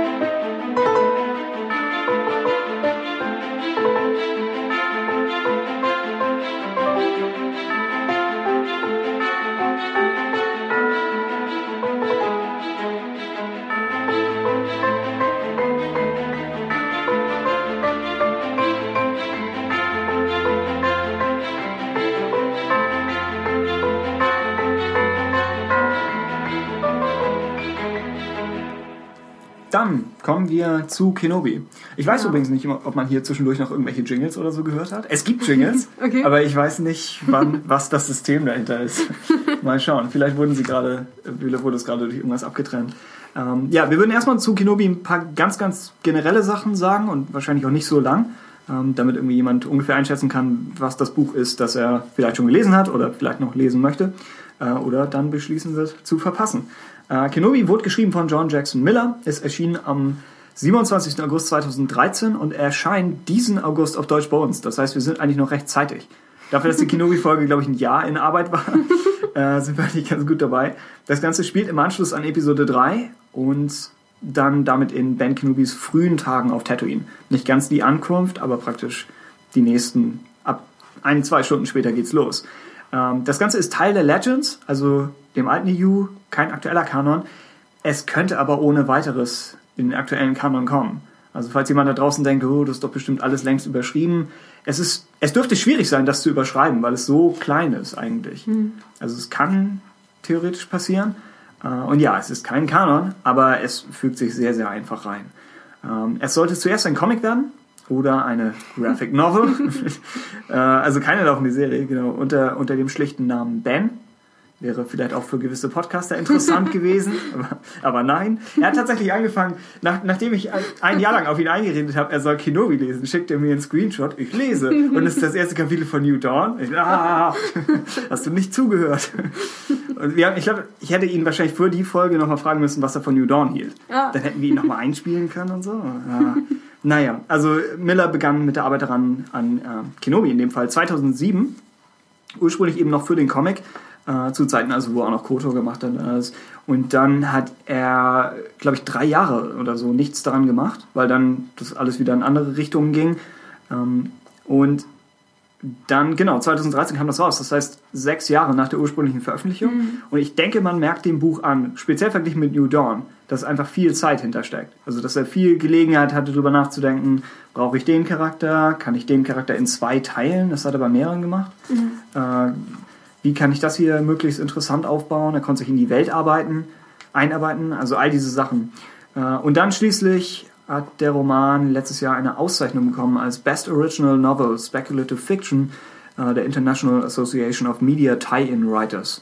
Das heißt, von all diesen Büchern, die dann eben in so einem Warcraft-Universum spielen oder wo auch immer, äh, von denen wurde er ausgezeichnet. Äh, und ja, wir würden es, Sissy, würdest du es empfehlen, das ja, Buch? Ja, ja doch. Okay. Überraschend. Wie, kurz damit als Disclaimer, wie stehst du generell zu Obi-Wan Kenobi? Eher feindselig, eher neutral? Ah, doch, kann man machen. Er ist schon der beste Charakter. kann man machen. Ja, schon der beste Eremit okay. in der Wüste. Okay. Die Konkurrenz ist nicht groß. Verglichen mit Ulbrick, oder wie er heißt. Ich, ich rate 2 so. von 2 EOPs. okay. Ja, ist denke ich, ja. ein sehr, sehr gut gemachtes Buch. Dazu noch kurz, oh. du hattest es gerade auch gesagt, äh, es spielt nicht ganz direkt im Anschluss an Rache der Sith, hm? sondern ähm, kurz danach, aber äh, John Jackson Miller hatte eine Short Story geschrieben. Ja. Äh, ist, Incognito oder so? Ja, die ist, glaube ich, im Paperback sogar drin. Ist, Ach so. Ist sie im Hardcover auch? Nee. oh, ich habe hab sie nicht gelesen. Ich, hab, okay. ich muss dazu sagen, ich habe das Hörbuch hauptsächlich gehört Weil ich hatte ja. das Paperback irgendwann vor Jahren mal bestellt. Nein, nicht vor Jahren, aber also, bevor es Amazon gab. äh, ich hatte das Paperback bestellt und dann meinte Jörg äh, gegenüber dem Podcast, man sollte das Hörbuch hören. Dann hatte ich mir das mhm. Hörbuch geholt und dann kam aber trotzdem noch das Paperback. Ah, okay. Deswegen hatte ich beide. Ähm, ja, also wenn du sie lesen willst, ich kann das Buch hier lassen. Ähm, ich weiß es nicht. Ich habe die Short Story auch gelesen. Ach so, okay. Also ich habe sie in einem, ja? in einem Magazin allerdings gelesen. Okay. Ähm, glaube ich. Oder habe ich sie? Ich weiß es nicht. Auf jeden Fall habe ich sie irgendwie hm? in die Hände bekommen. Hm? Ähm, war im Grunde ist es auch eigentlich nur wirklich tatsächlich dieser Weg von Coruscant nach Tatooine. Ja. Oder nicht von Coruscant direkt, aber von wo immer er auch Luke dann zwischenzeitlich hatte. Auf jeden Fall. das Massa? Oder? Ja, ich, ich, bin mir nicht ganz sicher, wo genau das jetzt angefangen hat. Aber im Grunde ist es wirklich nur eine lange Frachterfahrt, glaube ich. ähm, ja, okay. Aber ja, man, es ist ein sehr direkter Anschluss eigentlich im Grunde an das Buch. Man hätte sie fast interessanterweise vor das Buch stellen können. Ja. Weil sie ist am Ende vom Paperback. Oh, okay. Das ist ja echt komische Aufteilung. Das gab es bei der New Jedi Order, gab es das mal, wo sie auch, da gab es ja auch drei Novellen, glaube ich. Also mhm. 19 Romane und drei Novellen. Und eine der Novellen haben sie mal an den Anfang des Buches gestellt, weil sie auch da spielt. Tatsächlich, glaube ich, von Troy Denning sogar. Aber es war bestimmt nicht seine Idee. Er hat versucht, das zu verhindern. Er hat gesagt, das macht zu viel Sinn. Das, nicht, entspricht nicht meinem Stil. Äh, also ja, Inkognito, ich glaube, es bezieht sich auch, äh, im ersten Kapitel wird auch irgendwas bezogen auf irgendeinen Zwischenfall, mm, ja. der davor ablief. Also vielleicht ist das sogar das. Ja. Aber ansonsten sollte man sagen, das Buch ist sehr, sehr eigenständig. Mhm. Also man könnte es eigentlich jedem in die Hand drücken. Es ist keine Vorkenntnis nötig. Äh, es gibt ein paar Querverweise im EU, dass er damals noch existierte. Äh, aber keiner davon wirklich wichtig und das meiste sind eher so Bonussachen. Ja, das stimmt. Das ist mir vorhin auch aufgefallen. Also beim Lesen dadurch. Hm. Ähm, ich weiß nicht, äh, John Jackson Miller war an der Kotor Comic-Reihe auch. Hm? Äh, ich meine, er hat sie genau. hauptsächlich geschrieben. Genau, ja. auch dann irgendwie. Ich habe davon nicht alles gelesen, aber ich kenne halt irgendwie die Vector-Reihe. Der Crossover. Genau, der, genau, genau, Dieser 1 bis 3, drei Teile hat das irgendwie, ne? Ähm, auf jeden Fall. Ja, über, über vier Reihen, aber ich weiß nicht, wie so. viele Teile innerhalb einer Reihe. Ah, Kann okay. sein, es ist drei. Ja, genau. Okay, auf jeden Fall äh, hatte ich da auch vorhin, als ich nochmal durchgeblättert habe, gemerkt, dass er da irgendwie Zwischenverweise auf Charaktere, die in dieser Koto-Reihe auch vorgekommen Zane sind. Zane Carrick? Genau. Hm? Genau. Das ist mir irgendwie vorher nie aufgefallen, nur irgendwie, als ich vorhin noch durchgeblättert habe. Er, ja, er weiß, glaube ich, er hatte, das sagten wir mal im Podcast, er weist immer darauf hin, dass er diese Jedi schreibt, die außerhalb des Ordens mhm. agieren.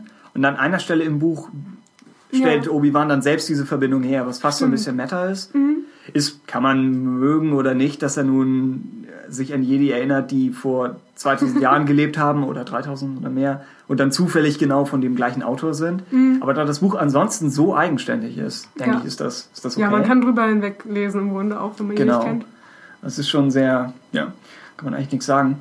Ähm, das ist auch ein bisschen, äh, ich glaube, wenn man das Buch zum ersten Mal aufschlägt, die Dramatis Personae, ich hatte Latein, das hat nichts geholfen, äh, sind bei, bei den New Jedi Order Büchern oder irgendwo bei was Vergleichbarem, da sind das manchmal, ist es eine ganze Seite voll. Und wenn du Kenobi aufschlägst, sind es, glaube ich, zehn Leute. Und es sind untereinander weg alles neue Namen. Und dann am Ende kommt Ben Kenobi Recent Arrival. Und das fand ich eigentlich ziemlich elegant gemacht. Mhm. Wo du siehst, es ist eigentlich schon diese Gemeinschaft, die existiert, bevor überhaupt äh, Kenobi dazukommt. kannst, kannst du mir das auch glauben? Vielleicht ist es im Paperback anders.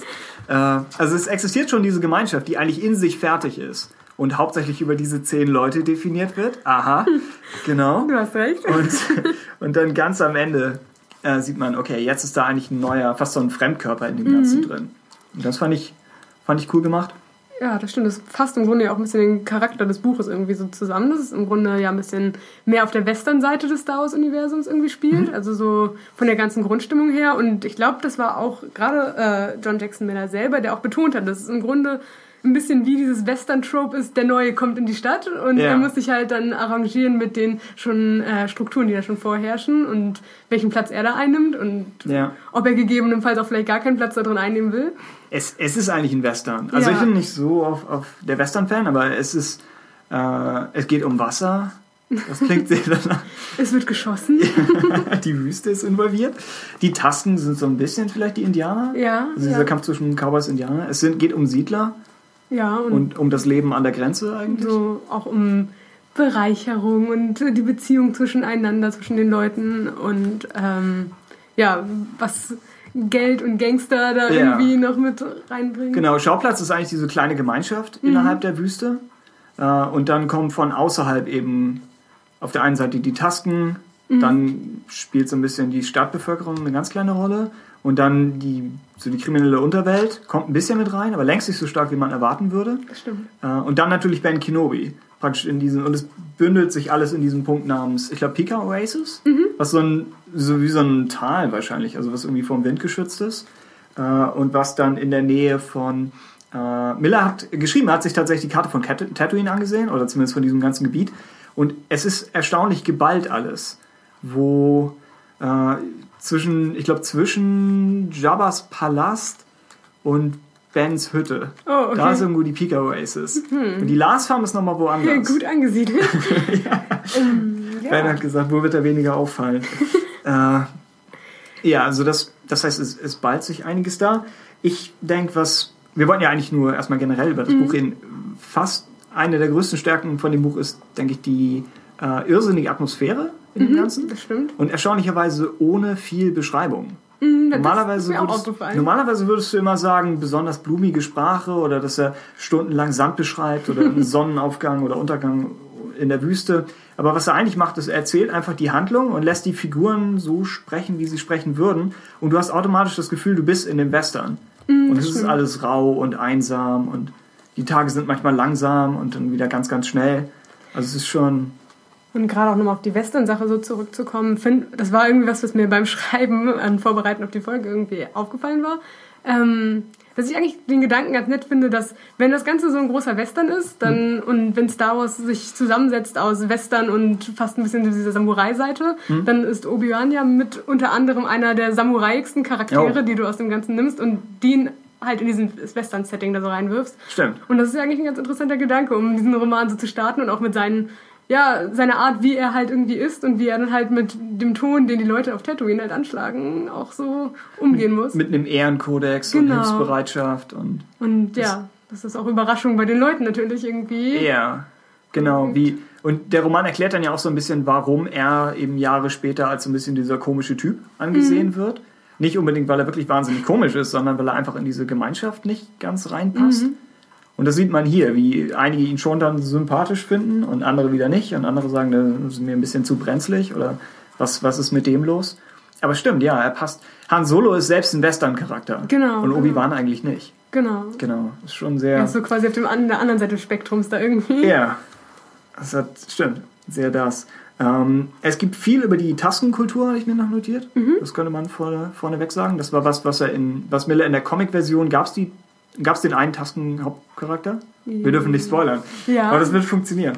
Äh, ja, die ja. Figur taucht, taucht auf äh, und wurde dann eine sehr viel größere Rolle bekommen für die Romanadaption. Ich glaube, Miller selbst meinte irgendwo sogar ein Viertel aller Szenen, was mir fast ein bisschen viel vorkommt. Aber ja, das ist, die Szenen aus Tastenperspektive sind ein bisschen anders geschrieben auch. Also der Sprachstil ist ja. etwas abgehackter und schneller und alles, die Tasten haben, es ist alles äh, close third person, das heißt die, äh, die, die Tasten haben auch andere Namen für die einzelnen Schauplätze. Mhm. Was dann für die einen irgendwie The Rift ist, nennen die Tasten The Pillars oder so. Das konnte ein bisschen Verwirrung stiften, ja, genau. finde ich am Anfang. Bisschen, könnte, wer ist jetzt wer? Ist das der gleiche? Ich habe die Karte von Tatooine leider erst nachher gesehen, mhm. aber falls ihr jetzt anfangt, das Buch zu lesen, nehmt euch die Karte. Also es könnte schon helfen und Miller hat, wenn man sich das so ansieht, er hat wirklich alles durchsucht an irgendwelchen alten Rollenspielsachen. Es gibt in der Stadt, in, ich weiß nicht, ob es Anchorhead oder Moss Eisley, Jabba's Townhouse. Okay. Es gibt eine Szene in Ich glaube, das ist Moss Eisley. Okay. Mhm. Wo er tatsächlich aus einem alten Rollenspiel irgendwie den Grundriss rausgenommen ah. hat. Und der Roman passt dazu. Und okay. bestimmte Türöffnungsmechanismen entsprechen wieder so einer alten Kurzgeschichte, die dann dazu passte. Und das ist schon, ja, also war mhm. mir alles neu, aber äh, es ja, hat, hat nochmal eine zusätzliche Ebene. Und so Sachen wie, es gibt einen Charakter, Mossad Benid, ja. der so ein Handlanger von Jabba ist eigentlich. Und der basiert auf, der ist in der Moss Eisley Cantina zu sehen und der war später, wurde er von den Marvel Comics als Gesicht des ursprünglichen Jabba verwendet. Für die Adaption von Episode 4. Bevor jemand wusste, wie Jabba aussieht, war das er. Und darauf spielt Miller hier ah, dann auch okay. wieder an.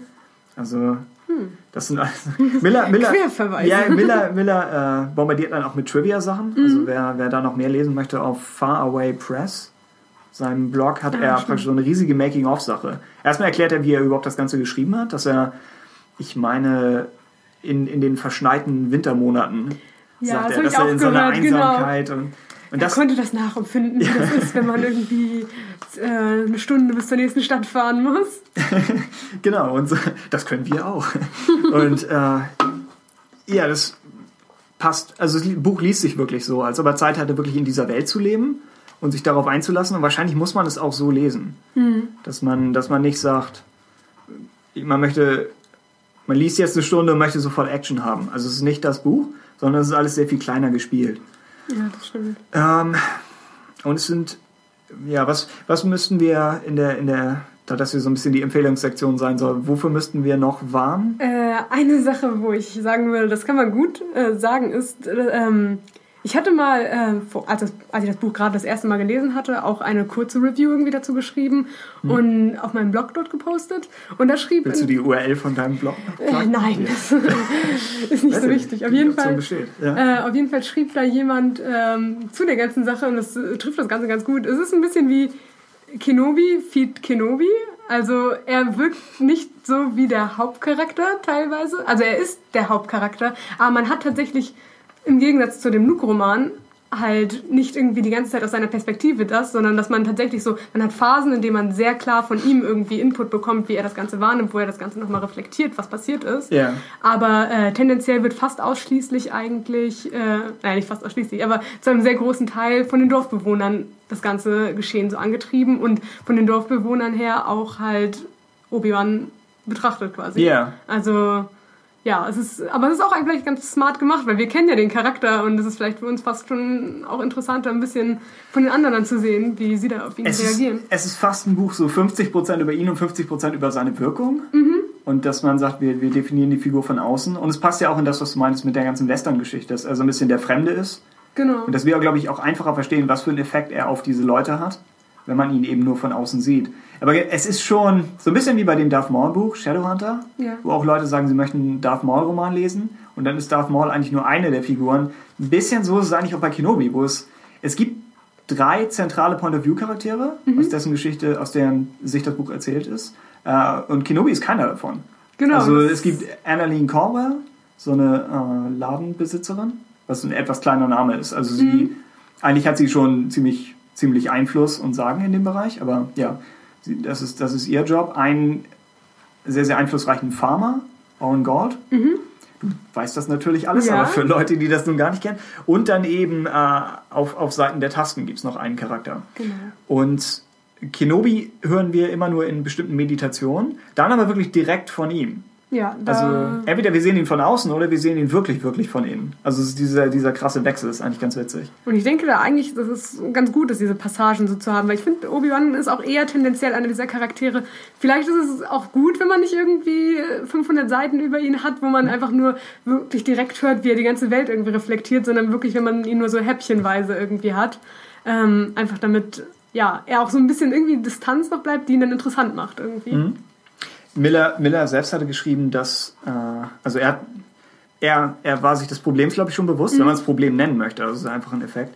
Äh, und er sagt, alles im Buch passiert langsam und in, ich glaube, irgendwo am Anfang fällt das Stichwort Rhythm of the Desert. Ja, okay. Das klingt nach so einer Dance-Nummer.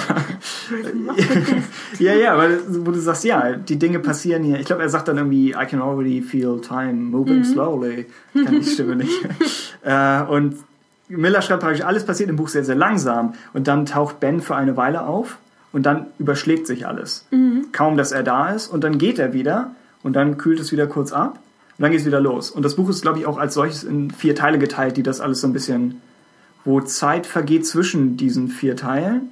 Aber dann die einzelnen Blöcke vom Buch passieren alle so in irgendwie an ein, zwei Tagen. Das stimmt, das passt ja auch im Grunde ein bisschen zu dem, wie Obi-Wan sich im Grunde dem Szenario so anordnen muss, dass er selber merkt von sich, okay, wo ich hinkomme, da breche ich meistens Ärger irgendwie yeah. vom Zaun. Und egal, ob ich das will oder nicht, dass ich im Grunde äh, den Ärger anziehe und ob es nicht vielleicht auch dann wirklich besser ist, so abgesiedelt von dem Ganzen irgendwie zu agieren. Wir haben, wir haben früher mal, äh, teilweise im Hauptpodcast, teilweise im Buchclub ein bisschen kritisiert, wenn, wenn ein Buch über einen Charakter gestartet wird, dass immer die Sache ist, der Charakter muss irgendwie eine Wandlung durchmachen oder er muss sich, denke ich, gegen irgendwas behaupten. Mhm. Also entweder wird er mit einer, mit einer alternativen Idee konfrontiert und sagt, nein, so möchte ich nicht werden. Oder er sagt, ja, ich muss mich irgendwie verändern. Und Kenobi ist praktisch letzteres Buch, wo, wo Ben, nee, wo Obi-Wan lernt, Ben zu werden. Eigentlich. Und das Interessante ist, dass es noch eine Figur gibt, die eigentlich die gegensätzliche Entwicklung durchmacht. Also, wo wir dann später irgendwie mhm. mehr zu. Aber ja, das, das ist eigentlich cool gemacht. Ähm, irgendwas anderes, was wir noch in Sachen Warnung vorwegstellen müssen?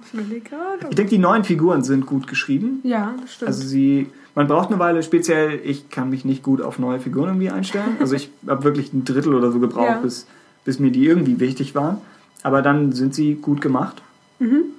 Ja, würde ich aber auch so anschließen. Ich habe auch eher ein Problem mit neuen Charakteren. ja. Aber äh, doch, eigentlich sind die relativ authentisch irgendwie alle so. Also sind halt alles, wie man sich halt Leute vorstellt, die eher so einen alltäglichen Beruf irgendwie machen. Also das, sie haben halt nicht irgendwie... sie holen Wasser aus der Luft. ja. Also sie haben halt nicht das Problem, sich jetzt irgendwie mit Separatistenarmeen irgendwie zu arrangieren ja. und dementsprechend sind halt die Probleme, die die Charaktere so haben, bis halt Obi-Wan dann auftaucht und die ganzen Sachen sich überschlagen, relativ kleine Probleme. Mhm. Ähm, aber ja, das Ganze wird irgendwie authentisch so geschrieben, dass du nicht das Gefühl hast, oh, warum nervst du mich jetzt mit deinen Problemen? Ich meine, da gibt es doch das Imperium oder sowas. Sondern ja. Ja, es passt irgendwie so alles so sehr gut zusammen, wie die Charaktere konstruiert sind. Wenn, wenn wir Tatooine von Anfang an aus Obi-Wans Perspektive sehen würden, würden wir vielleicht, würde es uns vielleicht alles sehr klein vorkommen. Mhm. Aber wenn man es gleich aus Augen von Alaline und Oren sieht, das ist deren Welt, also ist es für die alles, was existiert. Ja, genau. Das ist schon, ja. Ich, ich glaube, es taucht ein Sturmtruppler auf. Ja, oder ein Klonsoldat oder so, mhm. der Imperator. Ich weiß nicht, ob er erwähnt wird. Wenn ja, dann vielleicht mit falschem Namen oder so, dass sie nicht genau wissen, wer das eigentlich ist. Also man sagt ja immer, warum ist, warum ist Tatooine, wenn es so die Hinterwäldlerwelt ist, warum taucht es, taucht es in jedem Star Wars-Film auf? Mhm. Aber das Buch baut die Welt schon wieder ein bisschen weg davon. Und sagt, ja, das ist, wir sind hier ziemlich weit draußen. Ähm, noch an Empfehlung für alle potenziell Interessierten. Äh, Jörg hatte ja damals beim Podcast das Hörbuch empfohlen. Und ich würde mich prinzipiell anschließen, wenn ihr Hörbücher mögt.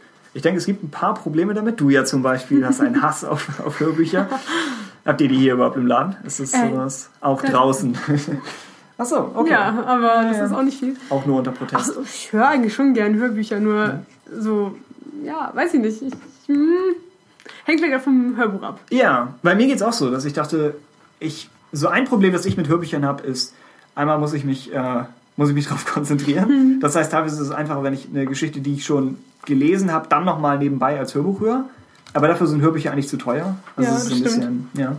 Ähm, bei speziell dem Buch, wir hatten eben recherchiert, wer das macht. Ich glaube, Jonathan Davis war das, wenn ich den Namen ja. schon wieder vergessen habe. Äh, und er liest das sehr gut. Und einige, äh, einige Stimmen passen gut zu ihm. Orange spricht er sehr gut, wie so ein, irgendwie so ein ah. Typen aus Texas oder so. Also, ich weiß jetzt nicht, ob ich den Akzent habe. Aber Morsche Farmer. Nein, halt so klingt er nicht. Im Selbsttest habe ich herausgefunden, das ist nicht Texas. Äh, ja, aber Klingt gut, den spricht er sehr gut. Obi-Wan ist, finde ich, ziemlich irre, wie er das okay. macht. Sonst muss ich gleich nochmal draus was vorspielen. Nicht im mhm. Podcast, wir haben die Rechte nicht. Aber, äh, weil er so ein bisschen, er spricht ein bisschen Ewan McGregor, äh, aber nicht, es ist nicht eine wirkliche Imitation. Und es ist auch nicht so ganz so extrem wie James Arnold Taylor, der sich da wirklich reinlehnt. Mhm. Und es ist auch cool zu hören und natürlich dichter dran. Aber was, was äh, Jonathan Davis stattdessen macht, ist, er lässt Obi-Wan so ein bisschen anklingen. Okay. Und du merkst, es ist so ein Mix aus seiner normalen Stimme und Obi-Wan. Und das ist eigentlich ganz cool gemacht. Und er klingt traurig.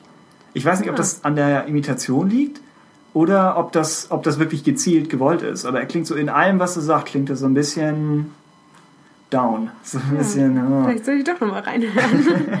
das sind die guten Sachen. Mhm. Jetzt, die Sache ist, dass Erna Linia nun recht zentral ist in dem Buch. Und es, es gibt Hörbücher, die von äh, einem männlichen und einem weiblichen Sprecher vorgelesen werden und das hier ist es nicht. Das heißt, wir hören so ein bisschen die, die Jonathan Davis-Version einer Ladenbesitzerin und ich würde es nicht besser hinkriegen, um nicht zu sagen deutlich schlechter. das ist die Imitation, die ich jetzt nicht versuchen werde. äh, aber ja, auch, auch sie klingt so ein bisschen... Sie klingt halt nicht wirklich weiblich, weil das wäre auch unheimlich. Aber sie klingt auch wie so ein Mix, wo du denkst, was ist das? Das kann ich nicht ganz einordnen. Und dann ist es gerade, weil sie einige der, der wirklich emotionaleren Momente trägt, ist das mit ihr ein bisschen schwierig, wenn man eben diese Version der Stimme hat. Mhm. Bei Oren gibt es Momente, wo er wirklich an, wir können noch nicht spoilern, aber es gibt ja wirklich Punkte, wo er, wo du schon merkst, dass in der Stimme so viel mitschwingen muss und das bricht so ein bisschen und, und der Sprecher macht das wirklich. Aber ja, bei Anadine ist es etwas schwieriger. Ansonsten gibt es die Sounds, natürlich, die ganzen Wüstensounds. ja, das einmal als, wir hatten beim Podcast mal so ein Wüstenintro. Und ich meinte zu Ben, kannst du da noch so Wüstensounds einlegen? Und er meinte, was zur Hölle sind Wüstensounds? Und ich weiß es nicht, wahrscheinlich der Wind. ja, aber was noch? Keine Ahnung. Also es ist, ja, aber es passt. Manchmal in Gebäuden ist dann immer so ein Wummern im Hintergrund, was dann wahrscheinlich irgendein Vaporator oder so ist. Aber ja, also das ist gut gemacht. Einzige Sache, Musik setzt hin und wieder an bestimmten Momenten ein. Ja, und manchmal passt es, aber dann gibt es gar nicht mal so viel Tatooine-Musik. Okay. Und sie können ja nun nicht irgendwie The Flag Parade oder so von Hot Race spielen. Das heißt, es ist etwas eingeschränkt, was sie machen können. Und manchmal äh, kommt dann irgendwie Binary Sunset und du denkst, ja gut, es bezieht sich zwar nicht auf Luke oder auf die Macht, aber wir sind auf dem Planeten. Aber dann macht Oren irgendwas und plötzlich kommt Across the Stars. okay. okay, das ist dann doch an irgendeiner, an irgendeiner Stelle kommt, kommt das Bespin Theme oder dieses, was im Anflug auf Cloud City, dieses, da, da, da, ah, okay. dieses. Und das kommt und es passt toll, rein so vom Ton her. Ist gut gewählt für die Szene, aber es macht halt inhaltlich keinen Sinn. Also so ein bisschen, Cross the Stars finde ich ja gut, dass man das einfach da mal so. sie spielen es, glaube ich, an. Ich weiß nicht, ob sie es komplett durch. Das ein riesiger Java. nein, nein, das ist nicht, nicht, nicht ganz so extrem. Stimmt, die, die Javas, das hat sich, meine ich, angeboten. Ähm, und dann die letzte Sache mit Hörbüchern generell war, dass manchmal bei einem Roman vergeht ja die Zeit unterschiedlich schnell. Also nicht nur so, so wie so es so geschrieben Wenn du ein Feuergefecht liest in einem Roman, dann ist es ja eigentlich in Zeitlupe und dann wieder ganz schnell, je nachdem, wie, wie lang die Sätze sind. Ich weiß nicht, wie der Fachausdruck. Du, du machst Abi. also die erzählte Zeit und Erzählzeit oder irgendwie sowas ist so eine Ungleichheit. Und in dem Hörbuch ähm, ist halt der Soundeffekt da. Und das heißt, ein Feuergefecht in echt würde vielleicht so lange dauern, irgendwie fünf Minuten. Mhm. Ja, das ist schon lang. du wirst dich auf Halbzeit langweilen. Sind sie immer noch da? Nein, also vielleicht eine halbe Minute. Schon wieder daneben. Aber, ja, das, die, äh, eine halbe Minute, aber äh, es dauert halt, die Szene im Buch dauert vielleicht eine Viertelstunde. Mhm. Und die mhm. ganze Zeit hast du wieder diese Schuss-Soundeffekte. Und dann ist es so ein bisschen verzerrt. Ah, ja, okay. Aber da das Buch nicht von seinen Actionsequenzen lebt, ist es jetzt nicht so das Problem. Das und es lässt sich auch nicht vermeiden. Also es ist einfach nur, falls ihr noch nie ein Hörbuch gehört habt, dann das, das, dann das könnt ihr euch ärgern. Ja, genau. Aber ansonsten sind die, sind die Star Wars Hörbücher ja eigentlich ziemlich gut produziert. Ja. Und so kann man da eigentlich nichts sagen. Gut, irgendwas anderes, was wir noch sagen müssen, bevor wir, bevor wir die Spoiler-Grenze hinter uns lassen. Hm, ich glaube, von mir aus eigentlich nicht. Du würdest das Buch empfehlen? Ja, auf jeden Fall. Ich finde auch Obi-Wan ist besonders gut eingefangen. Also ich finde mhm. auch er hat halt teilweise auch wieder so seine Momente, wo er witzig ist. Also, und ich finde einfach, der Humor ist auch eigentlich relativ gut eingefangen. Mhm. Also, es ist nicht jetzt übertriebene Lacher, sondern einfach so ein mh, hm, scharfer Kommentar von der Seite und das ist dann genug. Und mhm. ja, das finde ich ist eigentlich alles sehr gut eingefangen. Ich würde es empfehlen. Es gibt am Anfang des Romans so eine Stelle, wo ein äh, Obi-Wan wird gezeigt aus der Perspektive eines Betrunkenen. Ja. Und äh, der Betrunkene merkt, dass Obi-Wan so ein Bündel in der Hand hat. Und dann kommt die Szene, wo der Betrunkene sich fragt, wo ist eigentlich mein eigenes Bündel? Und dann fällt ihm auf, der hat es nie gehabt. ich dachte, das ist, das ist nicht nur ein guter Witz, sondern Miller muss fast betrunken gewesen sein, um darauf zu kommen. ja. Er hat sich gesagt, uh, was für Troy Denning funktioniert, funktioniert auch für mich. Nein, äh, wir, wir mögen Troy Denning ab jetzt. Jedenfalls, ja, solch, solche Gags sind da drin, mhm. äh, die einfach ja, clever, clever gemacht und wo du merkst, Miller hat wirklich in der Welt gelebt. Ja. Irgendwo wird, wird Oren so ein bisschen von Annalene äh, kritisiert und er hat gerade so einen Tasten-Gaddafi-Stab dabei und hält dann den Stab so ein bisschen hoch und so zur Schau. Und das wirkt so, wie was, dass ein Schauspieler auf einem Set improvisieren würde. Es mhm. wirkt nicht wie was, worauf ein Autor überhaupt kommen würde. Also Miller offenbar schon, also spricht für ihn. Aber es wirkt, ja, macht die Figuren einfach lebendig durch solche ganzen kleinen, witzigen Einfälle. Ja, stimmt. Okay, gut. Dann Spoiler. Captain, ich habe hier etwas auf dem Radar.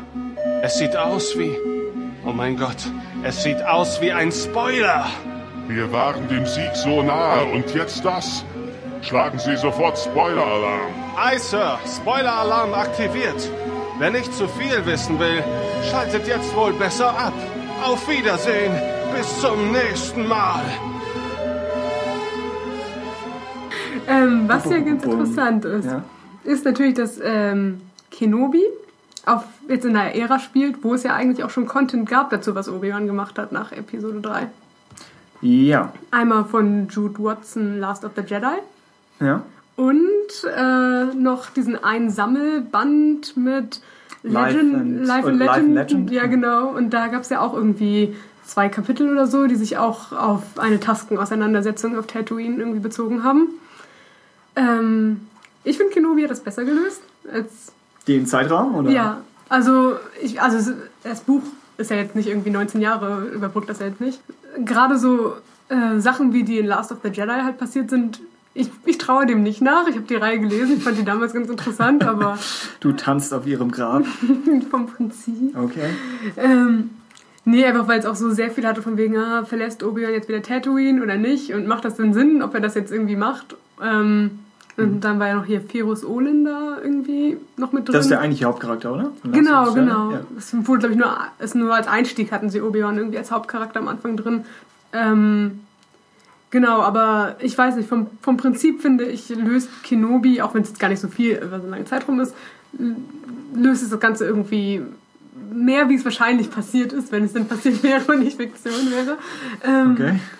Ja, während ich weiß nicht, ich, ich würde sagen, wenn das jetzt äh, Kanon wäre, was es ja nicht ist, sondern auch Legends, also es ist im Grunde genauso nicht da wie die anderen. Last of the Jedi jetzt oder Kenobi? Kenobi. Okay.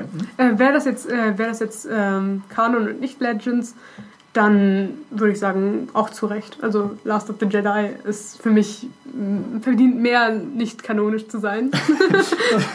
Was? Was? Nein.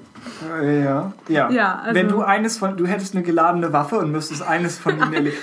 Dann das hier ist nicht so, so ein schöner Wetterbuchclub. Hier kommen die harten Fragen. Wähle eines von ihnen. Während ich sagen würde, äh, hier Legend in Life. Ja. ja. Okay, das, das, könnte wahrscheinlich sogar neben Kenobi noch, glaube ich, überleben, ah, okay. weil ich glaube, das schließt sich gar nicht so ganz aus, dass, ich das, dass das so koexistent sein könnte. Ich meine, Miller hatte geschrieben, dass er auf Dark Lord reagieren musste von Lucino. Dass ja. das eine Sache war, als er den Comic ursprünglich geschrieben hat, also grob geplottet, war Dark Lord noch nicht erschienen. Und als er dann später wieder zur Geschichte zurück ist, musste er schauen, was sich verändert hat. Und ich glaube, die Sache mit Qui-Gon, du hast Dark Lord gelesen im Vergleich ja. zu mir. Sagt, ist irgendwas über Qui-Gon?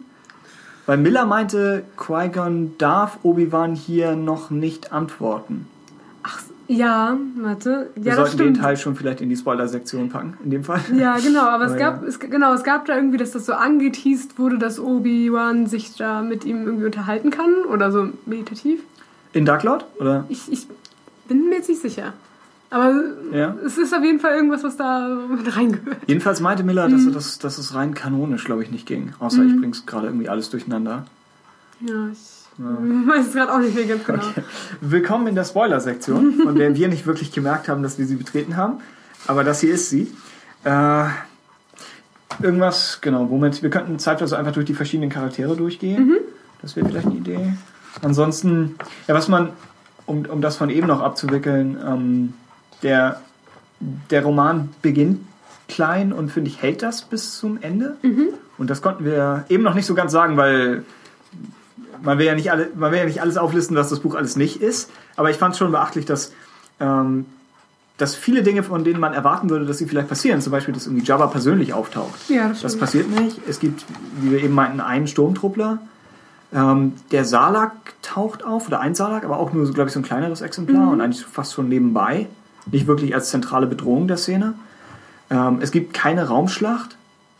Miller hat irgendwo mal geschrieben, dass er äh, das, was man vielleicht von dem Buch erwarten würde, wenn man einfach nur sieht Kenobi auf Tatooine, wäre, dass irgendein Sith ankommt, um Luke Skywalker zu bedrohen. Mhm. Und er sagt, genau das macht er eben nicht. Und ja, das, das ist schon, genau, da muss man, ist, darauf muss man sich dann schon, schon einstellen. Und eben Qui-Gon antwortet auch nicht. Genau. Also das Buch umspielt schon so ein bisschen die, die Erwartungen. Fand ich gut gelöst. Ähm, ist, ist halt die Sache, ob man das mit Qui-Gon Hättest du eine Antwort gewollt? Nee, ich glaube nicht. Also ich, ist, auf der anderen Seite wirkt es natürlich, äh, diese ganzen Meditationsphasen, die jetzt da einlegt, das ist natürlich jetzt auch ein bisschen, wenn sie dann stattfinden, dann bricht er halt wirklich alles herunter, was in den Kapiteln davor passiert ja. ist. Und dadurch wirkt das Ganze schon sehr wie so ein Selbstgespräch. Also an einem gewissen Punkt, finde ich, kann man fast auch schon wegdenken, dass er mit Qui-Gon redet, sondern einfach wirklich, dass er einfach da sitzt und das Ganze nochmal irgendwie so, ja. so runterliest sich innerlich.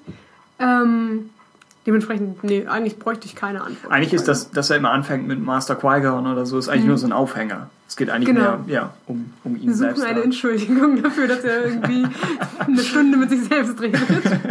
er redet sich selbst ein, dass er nicht wahnsinnig ist. stimmt, denn er wird doch auch irgendwie überhört, oder? Von Kelly? Ja, stimmt, ja. genau. Und die Meditationen, hatte ich gesehen, waren auch eine nachträgliche Idee. Mhm, wo ich glaube, ursprünglich hatte er eine Meditation drin und dann hat irgendwie Jennifer Heddle oder so von Lucas Books oder Darray hatte sie vorgeschlagen, davon noch mehr zu bringen. Mhm. Und ja, sie helfen dem Buch. Andere Sachen, die sich geändert haben, um das vornherein noch, noch wegzuhaben. Äh, der Prolog war noch ein Vorschlag, der von außen kam, mhm. weil ich meine, sonst Ben erst, weiß ich nicht, in welchem Kapitel überhaupt aufgetaucht wäre. Fünf oder so? Vier oder glaub, fünf? Haben Sie sich im Anschluss irgendwie eine Meditation? Aber das ist dann vielleicht auch irgendwo dazwischen. Jetzt könnte es sein. Mhm. Aber das, ja genau, jetzt gibt es auch am Anfang eine Meditation. Mhm. Achso, aber das war alles gar nicht. Und das da. Mhm. kam, glaube ich, dazu, die ganze Prolog-Szene. Ah, das heißt, das Buch braucht sie auch nicht wirklich. Wir meinten ja eben schon, dass wir die eigentlich ganz witzig fanden. Ja. Im Gegensatz zum New Dawn-Prolog. Ja. Nein, der war in Ordnung. aber ja, der, das kam neu dazu und die Meditation fand ich gut am Anfang. Ich meine, mhm. das ist die, wo, äh, wo Obi-Wan sagt, wir haben ein wir haben damals mit Anakin ein Kind von Tatooine mhm. entfernt und jetzt bringen wir wieder eins zurück. Ja, das ist Fand ich irgendwie richtig schön. Mhm. Sehr gut. Ähm, Schöne Brücke geschlagen. Miller. nice. äh, und es kam noch, kam noch was, was, worauf wollte ich eben noch? Dass er. Ach so, genau, dass, dass Luke in dem Fall äh, er, er betritt und verlässt Tatooine mit Obi-Wan. Und in beiden Fällen gibt es eine Cantina-Schlägerei. Stimmt. Es ist nicht die gleiche ja. Cantina, glaube ich. Aber es hat so ein bisschen, dass es einmal gespiegelt wird. Mhm. Also das fand ich elegant gemacht. Ja. Ansonsten mochten wir den Prolog wegen Ulbrich betrunken. Mhm. Ulbrich generell, bevor wir die anderen Charaktere abhandeln, ich fand es bei ihm toll, dass er als so ein Comedy-Side-Charakter anfängt und dann wird er mit der Zeit immer, also der Comedy-Faktor ist ja eigentlich so, ja. er trinkt da was und ist geizig und hat Stress mit seiner Frau eigentlich dauerhaft und mag keine Druiden und sind diese ganzen Aufhänger. Äh, und dann wird er stückweise immer plotrelevanter und dann am Ende wird es eigentlich schon richtig nicht überemotional, aber wenn er und seine Frau da bedroht werden ja. und du siehst, eigentlich ist ihm das alles schon ziemlich wichtig und er ist eigentlich schon noch ein Mensch. Und das nicht nur betrunken, sondern ja. auch Mensch. genau, also er wird dass, dass wir einfach, einige Figuren bleiben schon so ein bisschen das Klischee vielleicht mit Vika und mhm. Smullen. Ja, ja. Aber Ulbrich, finde ich, entwickelt sich da wirklich raus. Ja, doch, stimme zu. Hm? Ähm, gut, was wollen wir. ich habe keine Ahnung, wie wir anfangen mit dem Ganzen. wollen, wir, wollen wir mit Annalene anfangen? Ja, doch.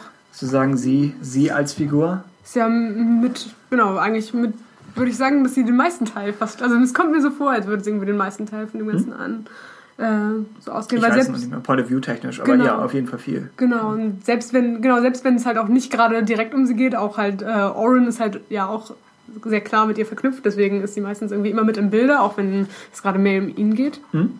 Und ja, wie fandest du sie denn? also ich hatte ja einmal das Problem mit dem Hörbuch. Ja. Das halt immer so ein bisschen, sobald Annalene... Sie war sehr männlich für dich. sobald Annalene irgendwelche extremeren Sachen sagen musste, kam da halt die Stimme nicht mal so ganz nach. Was? Du stellst dir das, glaube ich, gerade witziger vor, als es tatsächlich im Buch. Okay. Ja, weiß ich nicht. Ja, wenn sie, wenn sie Obi-Wan so ein wenig so. angeflirtet hat. Ja, ja, doch. Doch, doch, das war schon. Interessant zu Ja, hören. zumindest wird es ja in dem Buch auch nicht so extrem. Nee, das stimmt. Also es wäre schlimmer, wenn jetzt nichts gegen Jonathan Davis, aber wenn jetzt ein, ein Sprecher die Anakin Padme-Sache vorlesen würde, denke ich. Ja. Das wäre nochmal wieder komischer, während das hier ist ja eigentlich als Romanze noch recht ja. zurückhaltend. Also ja, es ist ja nicht so fast schon ja, zurückhaltend, ein bisschen einseitig, ne? So generell. Also es geht halt sehr viel von ihr so aus, das ganze Buch. Oh ja, stimmt. Zurückhaltend ist, ist schön formuliert für komplett einseitig. genau. Ja. ja, und es gibt okay. ja halt auch dann später explizite Szenen, wo er sich ja auch halbwegs wegdreht und so ist. Er macht einen Schritt zurück. Genau. Und macht einen Schritt zurück, rüttelt an Geländern, bis sie auch einen Schritt zurück macht. Ja? Ja, ich habe das vorhin nochmal äh, durchgelesen, dass er da irgendwie an einer Stelle, an diesem einen Geländer irgendwie von so einer Hütte oder sowas irgendwie, oder irgendwann irgendwas sich festgehalten hatte.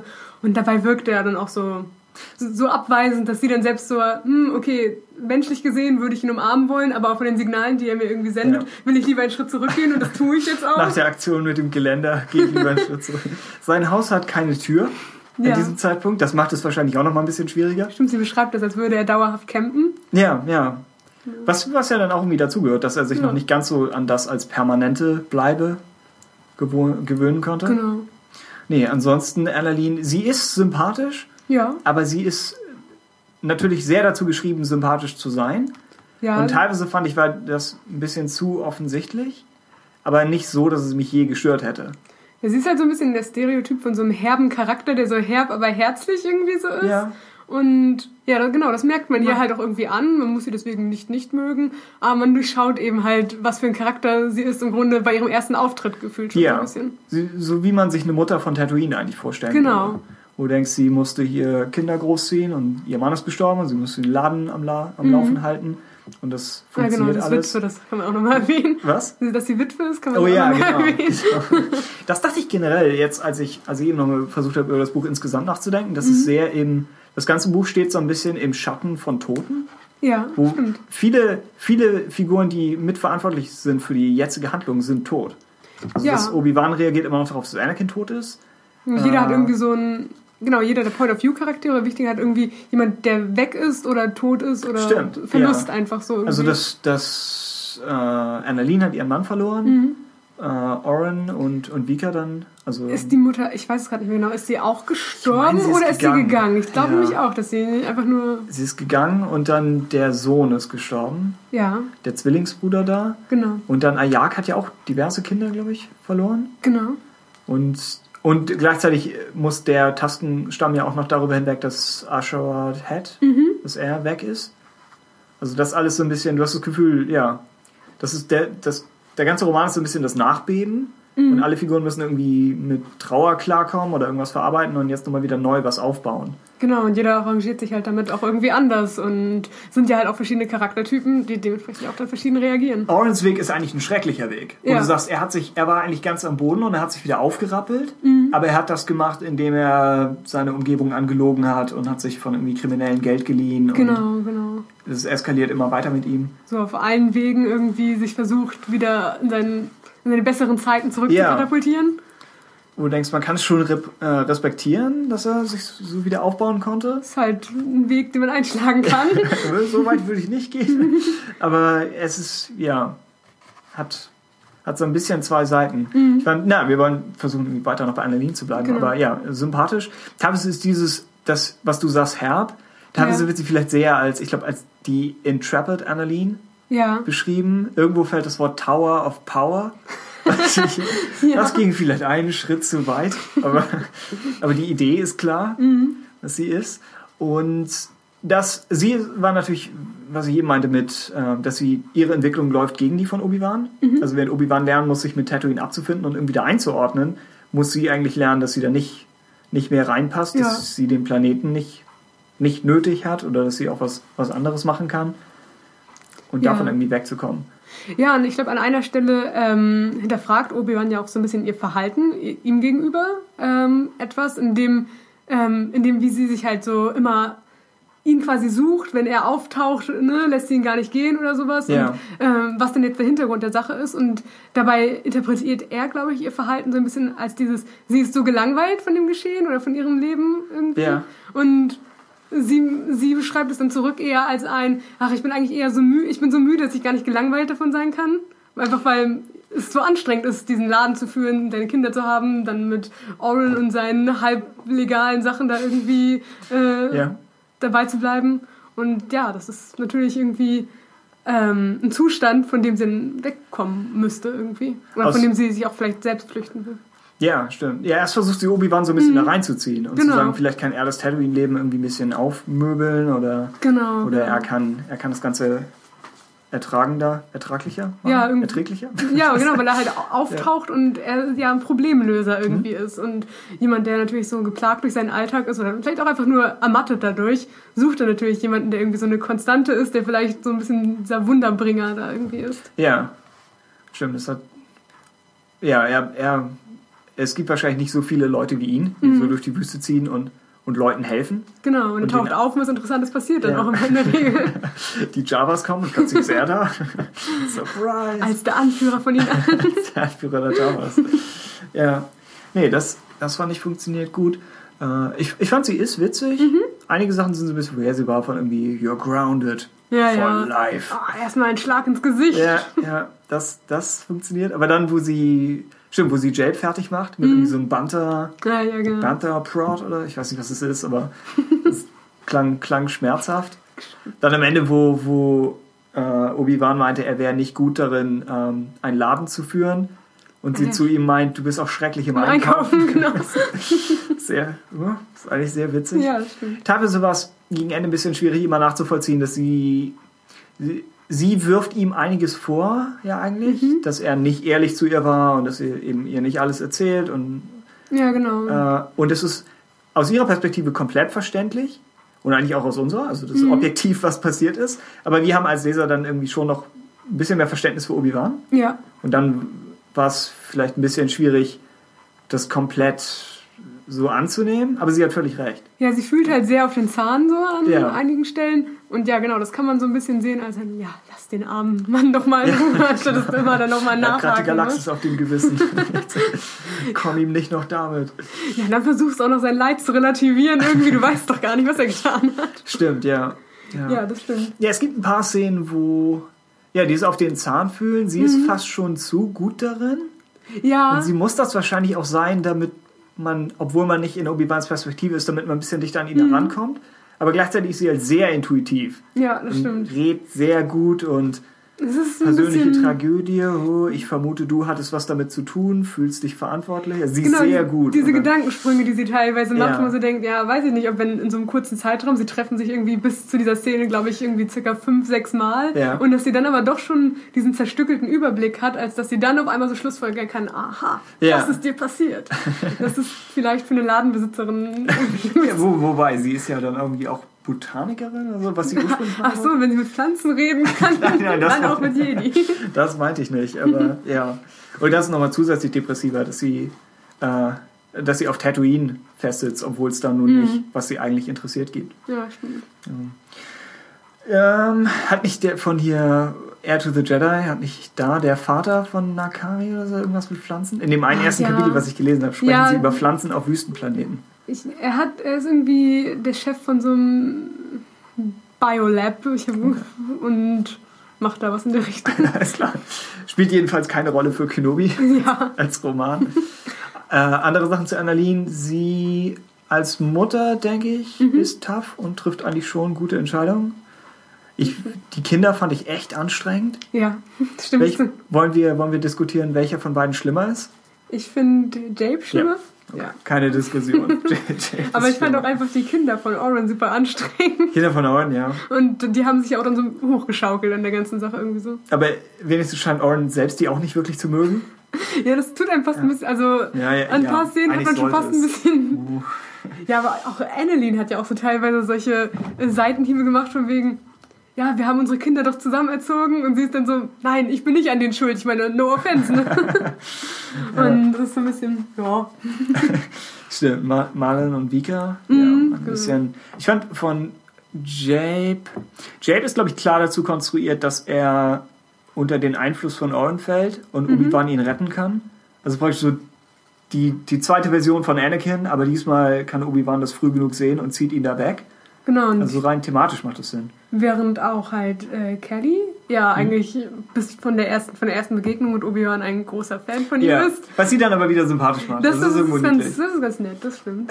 Und äh, ist Jape ja schon das Gegenteil, der irgendwie fast bis zu der letzten Rettung irgendwie so ist, ja, vielleicht mhm. habe ich mich doch in ihm geirrt, aber erst wirklich in dem letzten Moment dann. Wahrscheinlich, weil Kelly so drauf ist, oder? Ja, Auch kann, kann gut sein. Das ist so ein, ich glaube, er ist auch der Ältere ne, von den beiden. Ich weiß es nicht mehr. Ich glaube schon. Oder?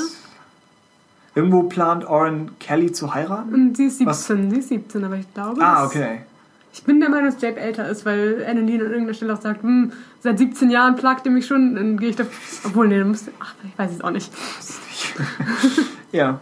Jedenfalls ist das so ein bisschen äh, etwas schwierig, mit den, mit den mhm. Kindern dann mal klarzukommen. Wobei ich fand dann speziell ich fand, speziell in Akt 3, wo Jabe dann eigentlich ziemlich zerstört ist und mhm. alles, dann hat man schon irgendwo Mitleid mit ihm. Ja, das stimmt. Und es biegt sich dann ja noch gerade rechtzeitig wieder zurück. Aber ja, am Anfang fand ich das, also gerade in den ersten Kapiteln, fand ich diese ganzen Kinder, also dadurch, dass es mehrere gleich sind und die hatten ja auch noch irgendwie, die Kinder von ähm, Oren hatten ja auch irgendwie noch Freunde oder irgendwie Die waren doch irgendwie noch mit jemand anderen unterwegs. Irgendwelche Farmhands oder so gab es Ja, noch. und das fand ich ein bisschen verwirrend, weil das auf einmal so viele auf einmal irgendwie ja. waren. Aber es hat sich dann halt später so, wurde es immer klarer, wer zu wem gehört, wer da die Geschwister waren, da hatte ich dann besser so im ja. Kopf auch dabei. Zu denen hätte ich jetzt auch kein Bild vor Augen, zu diesen ganzen ja. anderen. War einer davon nicht ein Wookie oder? Wookie, ja? Was? Das kann sein. Ich glaube. Ich weiß es nicht. Die war, kamen doch einmal in, einmal in diese eine Bar oder irgendwie da noch rein und hatten auch Obi-Wan irgendwie so. Irgendwann war mal ein Wookie involviert in so einer Kampfszene, oder? Genau, und ich bin der Meinung, dass die mit denen zusammen reingekommen sind ah, und dass okay. sie sich in dieser ersten Szene mit ihm gleich halt irgendwie. Könnte so der Prolog sein. Ich glaube, kann das sein? Ich weiß es nicht. Auf jeden Fall, ja. dass sie da irgendwie ja, und das war ein bisschen verwirrend, dass das so viele Namen auf einmal und man nicht ganz klar war, wer jetzt zu wem da irgendwie ja. gehört am Anfang. Aber wie gesagt, gegen Ende war schon sehr klar zu sagen, ne, Mullen, Mallen und Vika gehören halt zu dem. Ja. So. Sie, sie werden dann beide auch ziemlich, wo Vika sagt, sie hätte kein Problem damit, Ben zu erschießen am Ende. Ja. Also schon extrem. Was hat man da falsch gemacht bei den Kindern? ja, genau. Das ein bisschen, ja. Die Idee, dass sie einen Zwillingsbruder verloren hat, ja. fand ich wieder interessant. Ja, das stimmt. Also das ist, ich glaube, ursprünglich war die Idee, dass, oder Miller meinte zwischenzeitlich, hatte äh, Oren drei Söhne. Mhm. Und er meinte, das wäre dann zu sehr irgendwie Bonanza-mäßig oder so. Kenne ich nicht, aber scheinen schein drei gewesen zu sein. Also hat er gesagt, macht er einen von denen zu Mädchen mhm. und dann tötet er ihren Bruder. Und dann ist es schon mal eine ganz andere Dynamik ja. spielt vielleicht trotzdem noch drauf an. Ja, das hatte ich auch irgendwie von äh, Miller mitbekommen, dass er auch sehr irgendwie darauf aus war, so ein bisschen Ausgleich zu schaffen, wie viele männliche, weibliche Charaktere ja, es irgendwie okay. gibt. Und gerade wenn es dann auch zu den Tasken geht, war das ganz interessant, dass das ja. dann keine männlichen Tasken waren. Wollen wir darüber als nächstes? Weil Ayak hat ja ein bisschen was mit Alanin zu tun. So ja, das würde ich auch sagen. Drauf. Was, warst du von dem Twist überrascht? Und doch, wenn ich, ja, ich war, war doch, gut, ich war oder? überrascht. Aber ja, was wir, glaube ich, hatten, eben auch schon irgendwie hatten mit den Tasken, äh, durch dieses, dass sie einen anderen, ähm, alles anders benannt hatten, teilweise, mhm. ähm, ja, war es ein bisschen schwierig für mich am Anfang den Überblick zu behalten, wer da wer ist. Ja, und wer ist nun Ayaks Sohn? Genau. Der genau. Youngling, der da irgendwann zurückgelassen wird. Und genau, das fand ich am Anfang ein bisschen holprig dadurch, dass das irgendwie mit den anderen Namen, auch wenn eben der Gedanke mit dem, dass sie natürlich einen anderen Blick auf die Welt um sie herum haben und deswegen Leuten und Gegenständen und äh, Orten irgendwie andere Namen geben, yeah. natürlich ein guter Gedanke ist. Gleichzeitig waren es coole Sachen aus der, aus der Tastenperspektive, dass sie sagen, diese Geräte, die dem, dem Himmel Wasser entziehen, mhm. das ist nicht gut. Ja. Das muss wieder rückgängig gemacht werden. Wobei sie es dann ja am Ende schon übernehmen. Mhm. Aber ja, das hat was die ganze Sache mit den Sonnen. Ja, ja, genau, mit dieser äh, Prophecy da auch. Genau, damit beginnt der, bevor es den Prolog gab, beginnt mhm. der Roman ja eigentlich damit. Ja, das war auch echt ein, auch irgendwie ein interessantes Bild, was da gemacht wurde, gerade mit Tatooine und den beiden Sonnen mhm. und den Sun Brothers. Also das fand ich. Und das gut. ist praktisch, angenommen, angenommen, es gäbe kein Opening Crawl. Und wir könnten darüber diskutieren, ob man den Opening Crawl bräuchte. Ja. Weil ich fast gesagt hätte, das ist nicht die Art von Buch. Ja, würde ich auch sagen. Also ich. Hm. Ja, hm. ich weiß es nicht. Aber genau, der, eigentlich könnte man auch sagen, es wäre es wär interessant gewesen, wenn die Vorgeschichte zu Kenobi rein über die Tastenmythologie mhm. gelaufen wäre. Das stimmt. Also, am Ende werden das Buch ja eh nur Leute lesen, die Revenge of the Sith kennen. Aber ja. Äh, ja, der äh, Jagdtwist. Mhm. Also ja, ich, ich Für war mich war es doch überraschend in dem Moment. Überrascht. Ich habe nicht sofort den Sinn dahinter gesehen. Ja. Erst dachte ich, es ist mehr so ein Gimmick, dass er hat den Trick gemacht, weil er es machen konnte. Aber dann, sobald du siehst, wie ähnlich sie Annalene ist, dann, aus, genau, dann, dann macht es wirklich Sinn. Auch. Dann funktioniert es eigentlich. Aber es erschließt dann wirklich auch erst gegen Ende das Ganze mehr. Ja. Warum das sinnvoll ist. Dass sie, sie warten beide, also das, was du eben meinst, dass Annalene mhm. eigentlich darauf wartet, dass jemand in ihr Leben kommt und entweder das aufmöbelt mhm. oder sie irgendwo anders hinbringt. Genauso wartet Ayak ja eigentlich darauf, dass irgendwie die Tasken von jemand extern gerettet werden. Mhm. Und was da dann früher irgendwie Asherat Head war. Mhm. Das wäre übrigens ein EU-Querverweis, den man vielleicht angenommen man hat, ich glaube Outlander oder so. Das waren so mhm. Comics. Ah, okay. Angenommen, man hat die gelesen, dann hat man da vielleicht nochmal wieder mehr von. Mhm. Ich weiß es auch noch so mein Bruder hatte die. Okay. Ich weiß so also ungefähr, was passiert ist. Und äh, Asherat Head kommt, äh, er lebt noch eine Weile. Ja. Ohne, ich weiß nicht, ob man spoilerfrei was sagen kann. Oder? Ja, ich glaube, oder? Das sind ja auch schon ein bisschen länger es gibt, raus. Es, es gibt ihn noch. Und das heißt, ich weiß noch nicht mal, ob er überhaupt je nach Tatooine zurückgekehrt ist. Weil er könnte.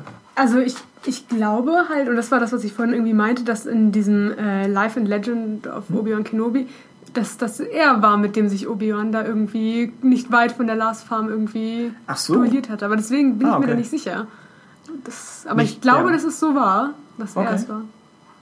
Das wäre dann aber schon wieder ein bisschen später in der Zeitlinie, oder? Ja, also wenn, wenn das nebeneinander koexistieren würde, wenn es nicht Legends beides wäre, ähm, dann würde ich sagen, würde man das ja später Okay. anordnen. Einfach weil Obi-Wan ja dann noch schon eine Weile da sein hätte müssen. Ja. Ja, okay. In dem, in dem Fall Mhm. Könnte sein. Jedenfalls hat, heißt, es, die Tasten haben eine, eine grobe Idee von Jedi, Mhm. wissen nicht so genau, was das alles heißt und denken dann zuerst an Aline, wer The Air Shaper. Aber ja, sie haben. Mhm. Ja, stimmt, genau. Am Anfang hat sie da diese falsche Annahme irgendwie, Ja, wer was ja. da verursacht hat. Das, das ist interessant.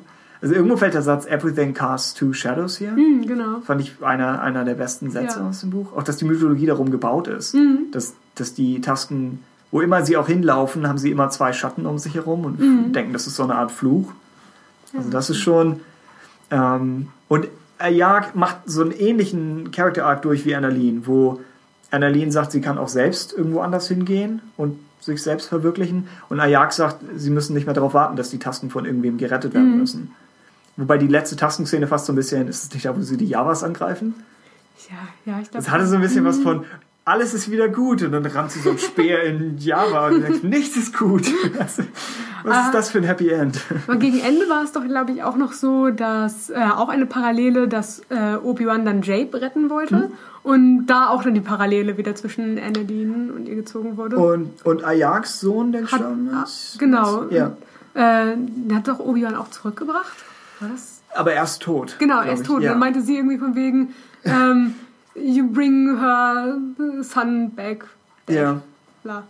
Ne? Also, dass er, Ja. der auch den toten Sohn zurückbringen soll am Ende.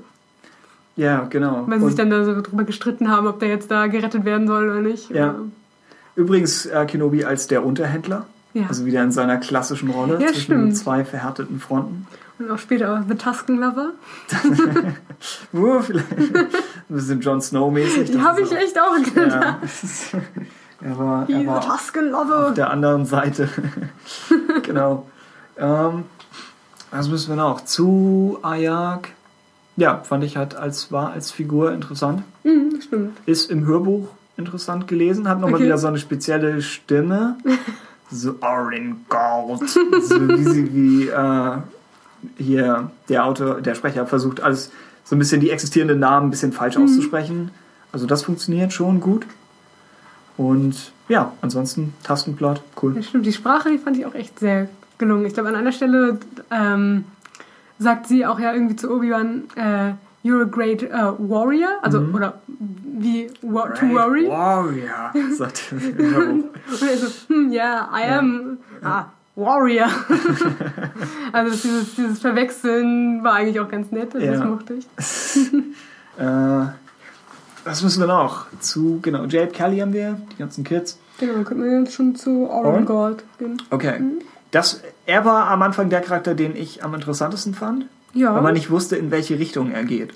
fand ich auch, fand ich auch. Dass er mit seiner ganzen äh, Business-Sache, die er sich Mhm. da auf die Beine gestellt hat, hätte er am Anfang extrem äh, unwichtig irgendwie sein können von dem, was er macht, mit seinem ganzen, äh, da das reinste Wasser filtern. Ja. Ähm, aber ja, hat sich ja dann alles so sehr entfaltet, wo sein Charakter noch hingeht. Genau. Also du merkst so ein bisschen, dass er auf der Kippe steht, Mhm. aber es könnte auch sein, dass Obi-Wan den richtigen Einfluss auf ihn hat und dann Genau. geht das genau. nochmal gut. Dass man sagt, er, er versucht ja eigentlich schon äh, die ganze Sache mit dem Wasser, er versucht ja einfach nur Geld zu machen. Mhm. Also ist das nicht automatisch böse. Nur halt, als das nicht funktioniert, Ja, dreht er halt am Rad. genau. Das, und es gab die eine Szene, wo er Obi-Wan erklärt, wie die ganze Wassersache funktioniert. Ja. Das Wasser auf Tatooine könnte das Beste überhaupt sein. Und wo du merkst, er hat schon eine Begeisterung für seinen Für Job. Wasser. Ja. für, was- und so für, für sein Handwerk. Mhm. Also das fand ich, macht ihn dann schon wieder ein bisschen sympathisch. Nur jetzt erst, als, als, als ich das Ganze für den Podcast nochmal Mhm. äh, zumindest teilweise gelesen habe, äh, fand ich, wird schon eigentlich in fast jeder Orange-Szene deutlich, wie, wie hart er eigentlich schon an der Grenze ist. Ja. Also es war mir beim ersten Lesen noch nicht so deutlich klar. Aber eigentlich steuert er schon sehr früh darauf zu. Ja, ich, ähm, ich glaube, Miller hatte auch irgendwie in einem der Interviews, die ich mit ihm gesehen habe, irgendwas gesagt, dass Wasser auch sehr so synonym stehen kann für Hoffnung, auch in dem ja. Buch drüber hinweg. Ähm, ja, auch ein interessanter Gedanke. Ja, aber ich auch versucht nachzudenken. Ich weiß nicht. Hm. Ich habe es auch nicht ganz, ich habe auch nicht ganz zusammenbekommen, wo er es jetzt darauf bezogen hat. Er hat, glaube ich, dieses ja, und wenn dann hoffnungslo ja, hoffnungsloser ist, dann ist es alles so ein bisschen trockener irgendwie. Also das ist eher eine Dürrephase. Okay. Ähm, also der Gedanke auf jeden Fall im Hintergrund ist ganz nett, aber ich habe jetzt auch nicht den konkreten Bezug jetzt durch das ganze Buch durch. Ja, ist irgendwie, ich, ich hatte gedacht, dass Hoffnung hat, hätte dann ja auch was, äh, was so ein bisschen zweischneidiges, mhm. weil es ist ja eigentlich eine falsche Hoffnung. Ja, also Owen versucht ja diese Formel von Old Number One zu knacken mhm. oder zu wiederholen und das funktioniert ja nicht und hätte er sich nicht das als fixe Idee gesetzt, mhm. dann wäre das vielleicht alles gar nicht so weit gekommen. Ja, genau, das irgendwie zu sich Hoffnung über den falschen Weg irgendwie so sucht. Also ja. über den schnellen Weg halt irgendwie, der halt dann auch bedeutet, sich mit den falschen Leuten irgendwie ja. einzulassen. So, so, Hoffnung kann Leute auch irgendwie zu was Falschem antreiben. Genau, genau. Das ist. Stimmt. Ja. Ansonsten die Idee mit Old Number One fand ich toll. Ja, das stimmt. Das stimmt. Und die, diese ganze Sache, dass es hat ja wieder eigentlich Natur und Technik. Mhm. Die alte Star Wars Geschichte, dass, dass Oren eigentlich versucht, die Natur von Tatooine irgendwie zu durchschauen mhm. und zu gucken, wie kann er dem, dem Land und der Wüste, wie kann er dem Wasser abluchsen. Und dann die Botanikerin. okay, ja. Äh, und dann gleich, gleichzeitig hat es wieder so was ein bisschen Mystisches, dass es dieses, dieses eine Gerät gibt, was das perfekt schafft, mhm. aber niemand kann es wiederholen und sie trauen sich nicht, das so wirklich aufzumachen und zu knacken. Und dann, ja, fand ich, fand ich passt eigentlich ziemlich gut. Ja, doch, stimmt. Ja, ja. Was haben wir noch an? Ich hätte generell über, über die Wüste nachgedacht. ich saß zu Hause und dachte, ha. äh, ja, so ein bisschen das, weil Miller sagte, Wasser ist Hoffnung. Dann denkt mhm. man irgendwie, okay, was, was ist die Wüste? Und es gibt dieses Zitat, ich muss es nicht nochmal wörtlich rauszitieren, aber dieses Nothing good ever comes from the gentleman ways. Mhm. Ich meine, ungefähr so ja, genau. heißt das. Wo du denkst, eigentlich, was, was spielt die Wüste eigentlich für eine Rolle? Ja. Und es ist ja eigentlich eher ein Ort, an dem Leute überdauern. Nicht was, wo jemand wirklich sein möchte, mhm. bis auf Oren. Also ja. Oren ist eigentlich so der, der auch, er hypt die Morgen auf Tatooine. Also der beste Tag überhaupt. Selbst als, Yoga. Ja, wenn, selbst wenn er schon komplett in Schwierigkeiten steckt, mhm. sagt er immer noch, die Morgen auf Tatooine sind toll. Also er ist so mhm. die Figur, die da wirklich hingehört. Und dann äh, Annalene ist mehr jemand, der Tatooine überdauert und erträgt, aber dann auch mit der Zeit realisiert, dass Kinder da eigentlich nicht, entweder sie werden so wie, wie Marlon und Vika oder sie langweilen sich zu Tode. Ja. Also es geht in diese beiden Richtungen. Und ansonsten kommen äh, auch in den Filmen ist Tatooine ja eigentlich eher so der Ort, von dem man entkommen muss, ja, wie Anakin stimmt. und Luke, oder ist es der Ort, wo man Not landet? Oder wenn Anakin zurückkommt, um seine Mutter zu retten und es nicht schafft, und beerdigt er seine Mutter, und mhm. das war Tatooine dann für ihn. Äh, Obi-Wan natürlich, dass er nach Tatooine ins Exil geht. Das heißt, es ist eigentlich kein, ist nicht so unbedingt der positive Ort innerhalb von Star Wars. Genau, genau, den man entweder ja, betritt, aber auch schnell wieder verlässt und ja. im Zweifelsfall ja aushalten muss oder tragen muss und vielleicht eben halt auch aus persönlichen Motiven, wie halt ja. bei Obi-Wan. Genau, also es ist etwas und halt das Interessante mit Owen, dass mhm. er, dass er eigentlich da leben möchte. Ähm, ich hatte noch überlegt, ob es gibt, und Miller spricht das auch so ein bisschen an, es gibt Parallelen zwischen Owen und Anakin. Genau, das äh, hatte Obi-Wan, glaube ich, auch irgendwie an einer Stelle nochmal mal ich glaube, da hat er auch mit Annelien darüber geredet gehabt, dass äh, den Charakter von bösen Menschen oder von, von dass es egal ist, quasi, ähm, weil sie hat genau, sie hat hinterfragt gehabt, ähm, weil als dann verkündigt hat, dass er Obi-Wan auch umbringen möchte, hm. äh, dass sie eben halt noch hinterfragt hat, ah, seid ihr, wart ihr nicht irgendwie befreundet oder sowas? Mhm. Und dass Obi-Wan dann auch noch betont, ja, das, das muss im Zweifelsfall nichts bedeuten. Ja, und dann kommt wieder, seems like you know something about that. ja, genau, genau, genau. Ja. Und ähm, dass er, glaube ich, auch betont hat, dass eben der Charakter eines Monsters durchaus auch gesteuert werden kann von hier Hilflosigkeit und das, genau, dass man irgendwie einen Ausweg suchen muss und Anakin hat sich irgendwie einen Ausweg gesucht, der nicht gut war und Oren hat ebenfalls mhm. äh, da einen Weg gesucht, um irgendwie sich selbst mit seinen, mit seinen Umständen zu arrangieren. Stimmt. Ja, irgendwie there, there are monsters in all walks of life oder so. Genau, irgendwie genau. Sowas. Ja, stimmt. Das, Und ich glaube, Annalene hat an der Stelle auch nochmal dieses There's still good in him. Stimmt, ja. There's still good in him fällt. Und das hat Obi-Wan dann auch wieder angezweifelt der. Sag das nicht, der Satz bringt, bringt Unglück. He's more vaporator than man. oh ja, das Ende, da, da, können, wir, können wir später noch. Aber wir können jetzt drüber sprechen. Owens, Owens Ende. Ich, ich hatte überlegt, das aufzuheben, weil wir immer nach dem, nach dem besten Moment fahren. Und ich würde sagen, das ja. ist er fast.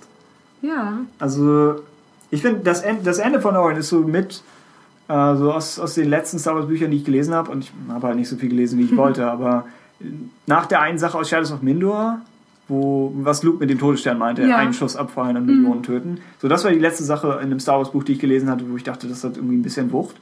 Und das hier wäre das nächste wo ja. Owen die Anakin-Sache wirklich bis zum Ende durchzieht und dann auch mit Maske wieder aufwacht mhm. und verbrannt und ja, Beine können sich nicht mehr bewegen. Das erste Wort, das er sagt, ist No. Dann sagt er nichts mehr danach. Also es ist schon sehr ähnlich. So, ja. Er ist jetzt unter seinen Feinden, also Teil von denen, die er eigentlich bekämpfen sollte. Mhm. Stimmt. Mhm. Genau, er hängt an diesem Vaporator fest. Das ja. heißt, er macht, was er eigentlich ursprünglich mal machen wollte, aber jetzt für den Feind und eigentlich nur so als so ein Schatten ja, von dem, was er mal war. solche Verstümmelung irgendwie. sein, sein Einfluss. äh, das hat was davon. Ähm, und ja, es ist schon, fand ich, elegant konstruiert. Also es hat was, was Poetisches. Mhm. Vielleicht schon etwas sehr grausam. Ja, aber, aber wir hatten ja auch, glaube ich, in äh, New Dawn auch, dass manche Sachen irgendwie dann so aus dem Nichts auf einmal so grausam waren.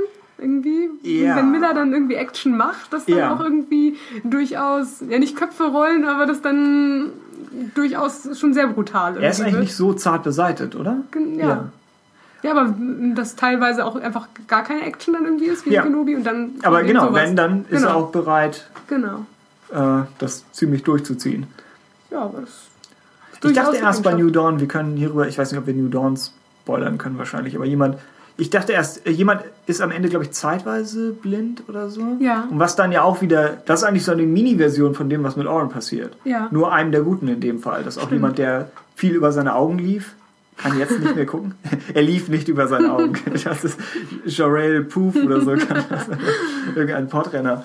Äh, und ich glaube, bei Oren ist die Sache praktisch, also was ihn definiert hat, ist ja irgendwie, dass er gut reden konnte und mhm. Leute manipulieren. Und das Lächeln wird, glaube ich, immer wieder mhm, erwähnt. Genau. Und das ist jetzt alles weg. Ja, das stimmt. Sondern es ist halt nur noch dieser, dieser Tasten, der da irgendwo kriecht.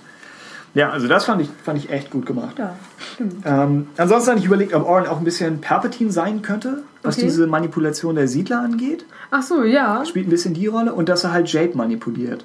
Genau, genau. Und dass er eben halt auch sehr versucht, alles dann so zu seinen Gunsten zurechtzuschieben. Also yeah. mit dieser arrangierten Hochzeit, die er dann da gerne irgendwie hätte, egal ob Annalene oder die Tochter, irgendjemand. Das wäre geil, wenn Palpatines diabolischer Plan wirklich nur eine Hochzeit war. hm, wenn ja. du nicht mein Schüler werden willst, dann kannst du mich noch heiraten. oh Gott. äh, ja. Aber es, genau, es hat, es hat Ähnlichkeiten, dass er äh, Oren profitiert ja eigentlich vom Krieg mhm. zwischen Tasten und Siedlern. Ja, das stimmt. Und das macht Palpatine ja eigentlich auch. Genau. Dass er beide Seiten so ein bisschen steuert. Oren macht das Wort wörtlich, indem er sich halt diese Tastensachen anzieht. Was ich übrigens wirklich nicht erwartet hatte. Mhm. Ich habe mir überlegt, ob das wieder ein klassischer Fall ist, wo, wo ich mal wieder auf dem Schlauch stand und der Rest des Fandoms Nee. Im Nachhinein passt es so gut und ist offensichtlich. Ich finde, es wirkt fast schon so ein bisschen wie eigentlich so ein Kleinstadt-Western-Klischee, was irgendwie ausgepackt werden könnte. Von wegen, ah, die einen haben irgendwas konstruiert, damit sie davon profitieren können oder sowas. Aber ja. vielleicht, weiß ich nicht. Aber ich fand es halt gut. Ich finde auch das Nachhinein immer noch interessant, dass jemand sowas macht. Das also mit, den Verkleidungen? Genau, oder? mit den Verkleidungen. Hm. Ähm, aber ja, weiß ich nicht. Vielleicht war es absehbar. Okay. Ja, ich fand's, ich fand's gut. Es hat am Ende was von so ein bisschen was Fünf-Freunde-mäßiges, wenn alles erklärt wird.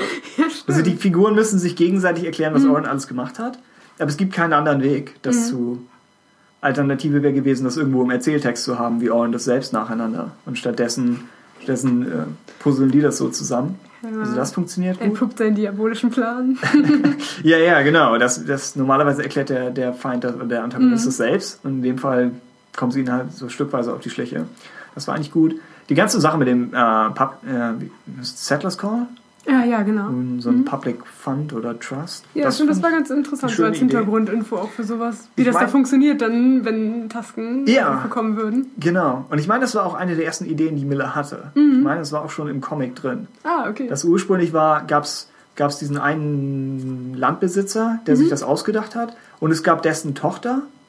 Und die Tochter weiß nichts davon, dass ihr Vater auf diesem Weg ah, okay. die anderen abzockt. Und dann hat Miller das mit der Zeit so gesplittet. Mhm. Dass die Tochter wird dann irgendwie älter und dann hat er Mutter und Tochter draus gemacht. Und dann wurden da Kelly und Alaline draus. Mhm. Und dann war Oren jemand anders. Dann hat Oren wieder extra Kinder bekommen. Und also Miller schlüsselt das wirklich so ein bisschen auf, wie er das Buch gebaut hat. Das ist recht das cool. Ist gut. Ähm, ja, ich hatte überlegt, ob es das Canyon Massaker an den Tasten, ob das irgendwie auf Order 66. So. Aber es ist einfach nur auch ja. also einfach nur. Aber es ist auch ein Massaker. Mhm. Ich weiß nicht, ob es noch weitere Parallelen gibt als das. Es hat vielleicht ein bisschen was davon. Ich fand die eine Szene, wo Owen die Siedler manipuliert, ich fand es ein bisschen erzwungen. Wir, ja. wir, wir sind ja sehr positiv gegenüber dem ja. Roman. Das fand ich war so eine der Stellen, wo. Du meinst gegen Ende da, als Ja, er, wo er sie gegen Obi-Wan aufbringen will. Ja, das stimmt. Das war schon ein bisschen so dieses Klischee von wegen, oh, ja. ist doch egal, du bist jetzt. Wieder und was, wenn er keine Waffen dabei hat? Trotzdem. Ja, und du denkst, Obi-Wans Erklärung, die er später auftischt, ist so viel glaubhafter mhm. als alles, was Owen ja, es war einfach wirklich dieses typische, er ist keiner von uns und das ist ja. eigentlich genug dann quasi. Genau. Andererseits, die kennen Oren ja auch schon ewig, mhm. also die Siedler. Das heißt, da ist dann wahrscheinlich einfach ein Vertrauen schon aufgebaut. Ja, und dann klar. Von mir aus, okay, dann, dann, läuft das eben so. Äh, ja, was müssen wir, was müssen wir noch sagen? Hm. Technik. Was, was war, oh ja, was war, was war dein Lieblingsmoment aus dem ganzen Buch? Schwierig. Ich fand halt ähm, einfach, dass viele Sachen, die einfach so gesagt wurden, fand ich teilweise sehr gut. Also der Dialog oder auch nicht nur Dialog, sondern einfach so, was du eben auch schon so sagtest, so mit den, äh, auch die Prophezeiung da der Tasken und äh, was so über die Eigenschaften der, äh, der Wüste und sowas so kam. Also einfach das Ganze so auf, das, auf die ganze Star Wars-Saga zu beziehen, fand ich einfach gut. Oder eben halt das mit von wegen, Luke äh, wird von Obi-Wan nach Tatooine gebracht und geht mit ihm wieder. Also mhm sowas einfach insgesamt, das waren für mich auf jeden Fall die Stärken des Buches. Also man kann einfach wirklich. Die Metaebene oder genau, das Poetische. Genau, ja. man konnte einfach echt ähm, irgendwelche Zeilen rausnehmen und sie einfach ja. so für sich hinstellen, das so in den Kontext zu den Filmen und zu auch dem ganzen, ja, vielen, vielen Geschichten einfach aus dem Star Wars-Universum sehen. Das fand ich sehr gut. Mm. Ja, ansonsten. Hätte ich, hätte ich raten müssen, hätte ich gesagt, die Szene, wo Obi-Wan erfährt, was passiert, wenn man zu lange ohne Kapuze in der Wüste ist. und dann, als Annalene geht, nimmt er doch die Kapuze ab und sagt, dann wird er sich jetzt, dann wird er jetzt äh, im, im Licht der Sonne da irgendwie lebendig verbrennen, weil er es so verdient hat. Das ist ja eigentlich richtig der, der ja. traurige Moment. Ja, das, also das hatte ich, das hatte ich fast gedacht, als das ist auch irgendwie stark im Buch. Mhm. Ja, Lieblingsmoment, Obi-Wan und seine neuen Haustiere. Mit die, die, die Iopien-Geburt ist ja. Nein, also ich fand es aber eigentlich ganz süß. Also, hm? dieses, also ich mag, glaube ich, den Gedanken insgesamt ganz gerne, dass Anakin so ein bisschen immer der war, der so mit den Maschinen und ne, mit schnellen äh, Fahrzeugen und so, während Obi-Wan dann irgendwie der war, der die Reittiere irgendwie ja. hatte. Sobald er irgendwo ankommt. Wo kann ich ein Tier kaufen? Hätte Obi-Wan auf, auf Coruscant Anakin retten müssen, hätte er nicht so den, das Shuttle genommen, sondern erstmal in die Unterstadt Drachen. ich konnte keinen finden, der mir gefällt. äh, ja, also genau, ja. das passt zu Obi-Wan und zu der ganzen Jedi-Geschichte. Ja, also solche kleinen Sachen, glaube ich, einfach zusammengestückelt. Er holt ja auch einiges aus der EOP raus, oder? Ja. Wo er in so einem Verfolgungsjagdmodus ist. Und Habe ich mir witzig vorgestellt, wie das so richtig rennt. Das sieht, glaube ich, albern aus, wenn man ja. es animieren würde. Dachte auch. Okay. Irgendwie die Beine gar nicht aussehen, als wären sie irgendwie dafür ausgemacht, dass es irgendwie so schnell laufen wie kann. Ein Vogelstrauß oder Ja. ja, das, das, das passt. Ansonsten mochte ich das Finale. Ja, ich fand alles ab eigentlich sobald, sobald Oren bei Jabba ist und das Geld auftreiben muss, Stimmt. eskaliert so die ganze Handlung mhm. und er versucht dann was von Elanin zu bekommen und sie reagiert extrem drauf. Seine Methoden werden verzweifelter, wo er Albrecht da überfällt und das alles, dieses, dieses ganze Netzwerk, vielleicht hätten wir das eben noch in der spoilerfreien mhm. Sektion sagen, das Finale von dem Buch ist wirklich gut. es, der Vorfall mit dem Drachen war ja. wahrscheinlich notwendig, aber, aber nicht so, nicht, gar nicht mal das Highlight. Mhm. Ich fand das Highlight war so wie alle Figuren auf einmal, wie dieses ganze Netz aus, aus Charakteren zusammen. Ja, und dieses ganze Turn Back Now. Turn Back Now, war gut. Mhm. Ja, das wollte ich eigentlich als äh, vor der Spoilerwarnung wollte ich das eigentlich gesagt haben. Ah, jetzt kann ich nicht mehr. Oh Mann. Chance ist vorbei. Ah. Und davor noch, das fand ich ganz äh, unterhaltsam, als sie dort auch ähm, diesen neuen Speeder oder da irgendwie hm? hatten mhm. Und sie dann irgendwie Owen und Peru vom Weiten gesehen hatten mhm. und irgendwie Dub Kelly irgendwie die so grüßen wollte und Obi-Wan darauf runter. Kapuze ins Gesicht und irgendwie mit der Macht irgendwie das äh, Fahrzeug losfahren lassen. Kriegst du über den Boden. Ja, das ist doch solche kleinen. Sachen eigentlich irgendwie ganz amüsant, ja. weil es irgendwie äh, so unterschwellig komisch, natürlich für den Leser einfach dann auch so war, während die Charaktere im Buch wahrscheinlich meistens eher verwirrt von der ganzen Situation waren. ja, stimmt. Eigentlich hat es da was. Ist der so menschenfeindlich? Irgendwo ist doch diese Hochzeit, wo er plötzlich, was weißt du, diese, ja. wo er plötzlich da drauf gerät und so. Ja, stimmt. Das war, ein bisschen, ja. äh, das war komisch. Ja, sonst ja. das Ende war gut, dass Annalene aufbricht. Und diesen ganzen Epilog fand ich auch sehr schön. Hm? Ja. Sehr gut. Alles klar. Haben wir noch irgendwas, was wir, was wir loswerden wollen? Hast du Chance? Ich glaube nicht. Sonst, die Sache ist ja, wir haben, äh, wir haben noch kein Feedback wirklich bekommen, wieder Neues zu, ja. dem, zu dem Buch. Das heißt, wahrscheinlich kommt in der nächsten Folge sowieso nochmal eine Selektion zu dem Ganzen. Ja. Äh, und dann können wir auch immer noch alles, was, was wir bis dahin vergessen haben, mhm. noch nachreichen. Oh Gott, und wir haben immer noch Feedback in dieser Folge. Wie lange ist das denn schon? Sekunde.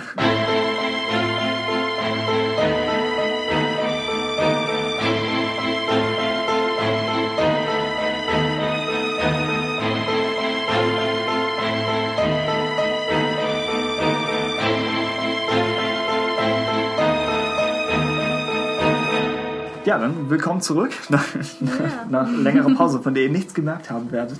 Das hier wäre noch kurz das Feedback-Follow-up am Ende. Wir hatten ja in der letzten Folge über New Dawn gesprochen und ich glaube, ich hatte so ziemlich alles gesagt, was ich zum Buch loswerden wollte. Du mhm. vielleicht inzwischen auch oder noch irgendwelche abschließenden. Nein, du kannst ja hier gleich noch mal so ein bisschen dazwischen ja. gehen, wenn, falls das Thema auf den Prolog kommen sollte. Nein, nein, nein, so nicht. Noch dein Recht einfordern. Ihr habt nur kein Herz.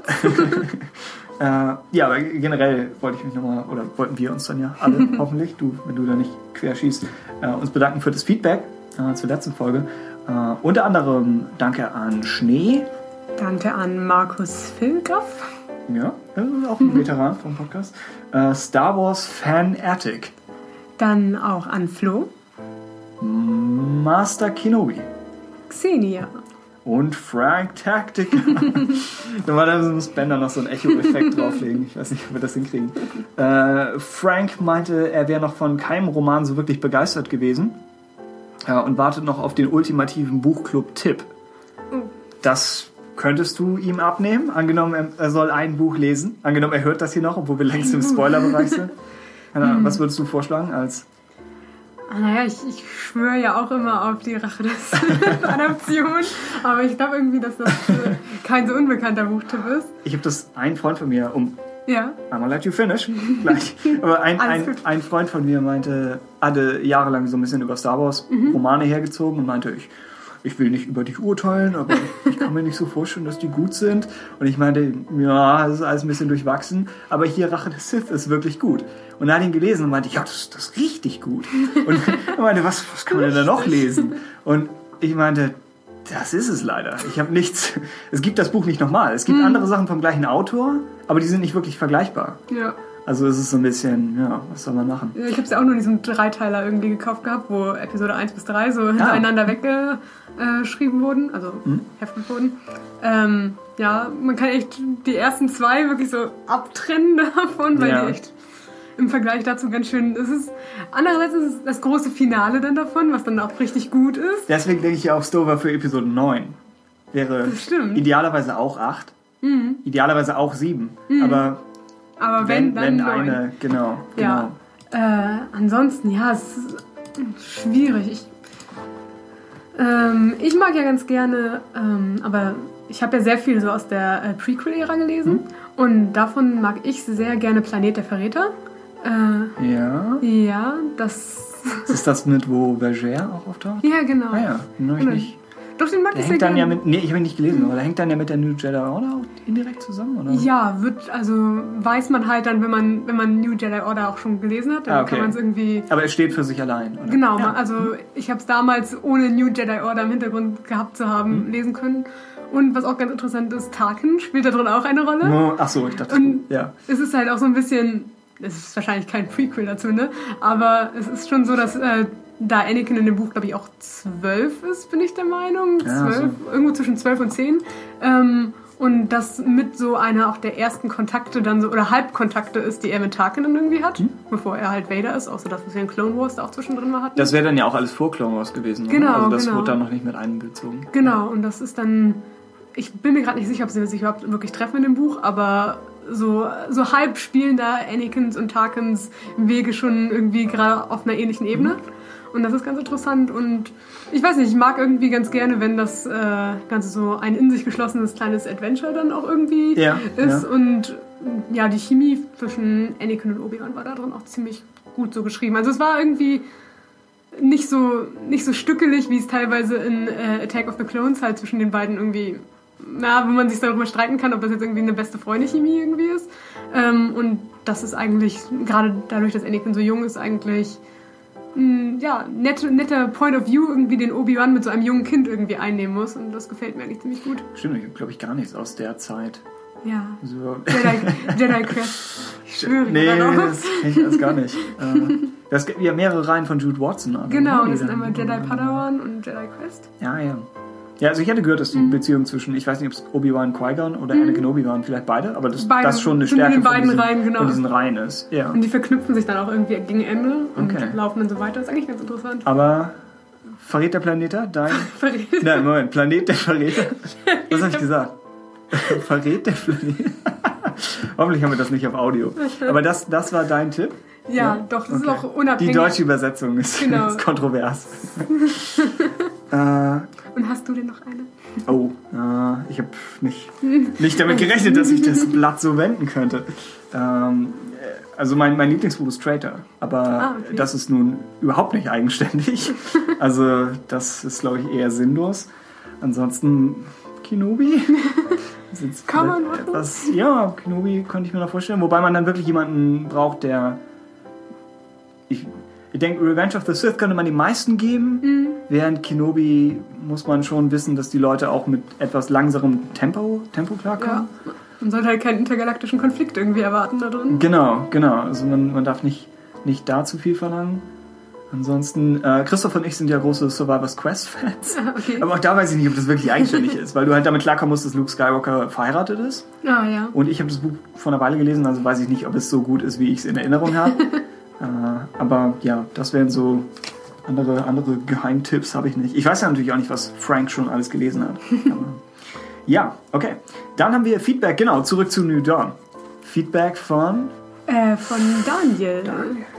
Ja, äh, der hat das Buch vor Rebels gelesen, ähm, aber, aber für die Serie selbst äh, sich nicht so viel, äh, nicht viel mitgenommen aus dem Buch.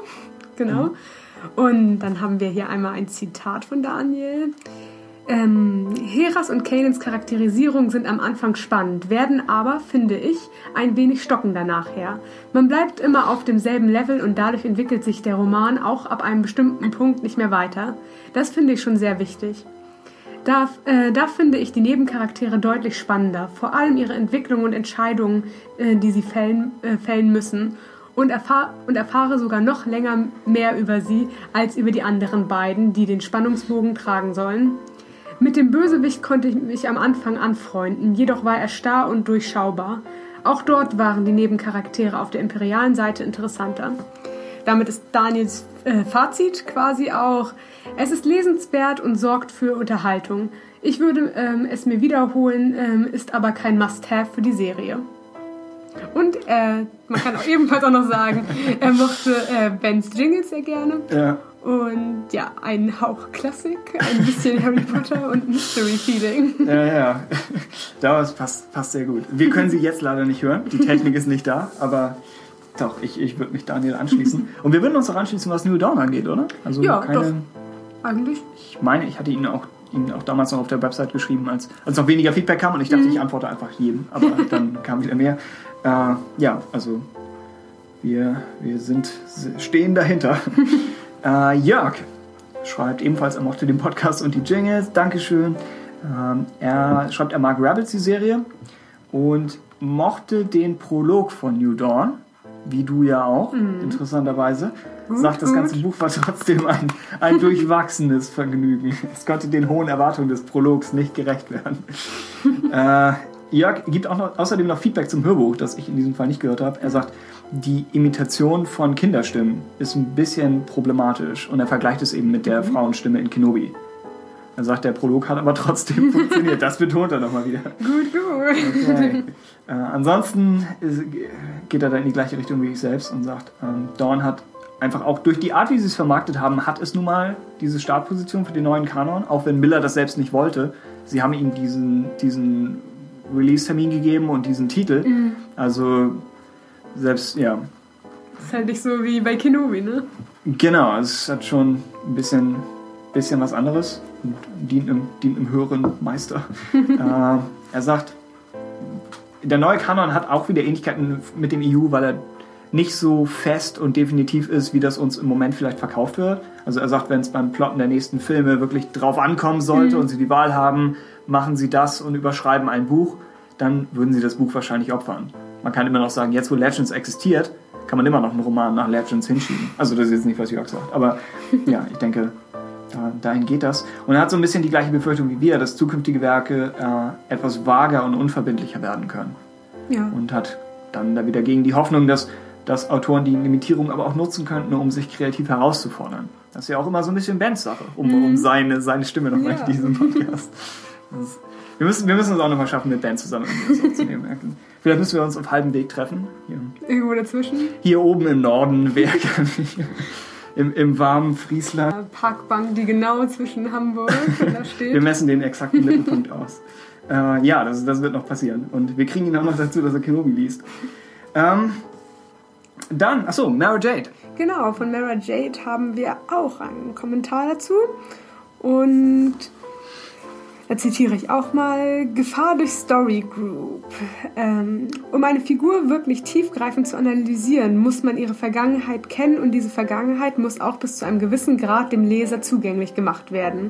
Und hier sehe ich ein echtes Problem, wenn Autoren vorgegeben wird, äh, Leerstellen zu lassen, die dramaturgisch für den Roman nicht sinnvoll sind, aber, äh, aber aus kommerziellem Interesse offen gelassen werden, weil man sich wichtige Ereignisse aufsparen will.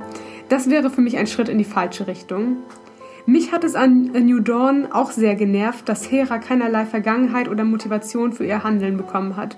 Generell fand ich ihren Charakter recht schwach gegen, äh, geschrieben, was vielleicht daran lag, dass dem Autor die, äh, dass, dass dem Autor die Hände gebunden waren, beziehungsweise er vielleicht sogar selbst nicht genügend Infos zu Hera bekommen hatte.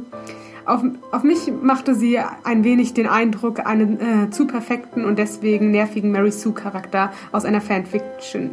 Ja, aus einer Fanfiction.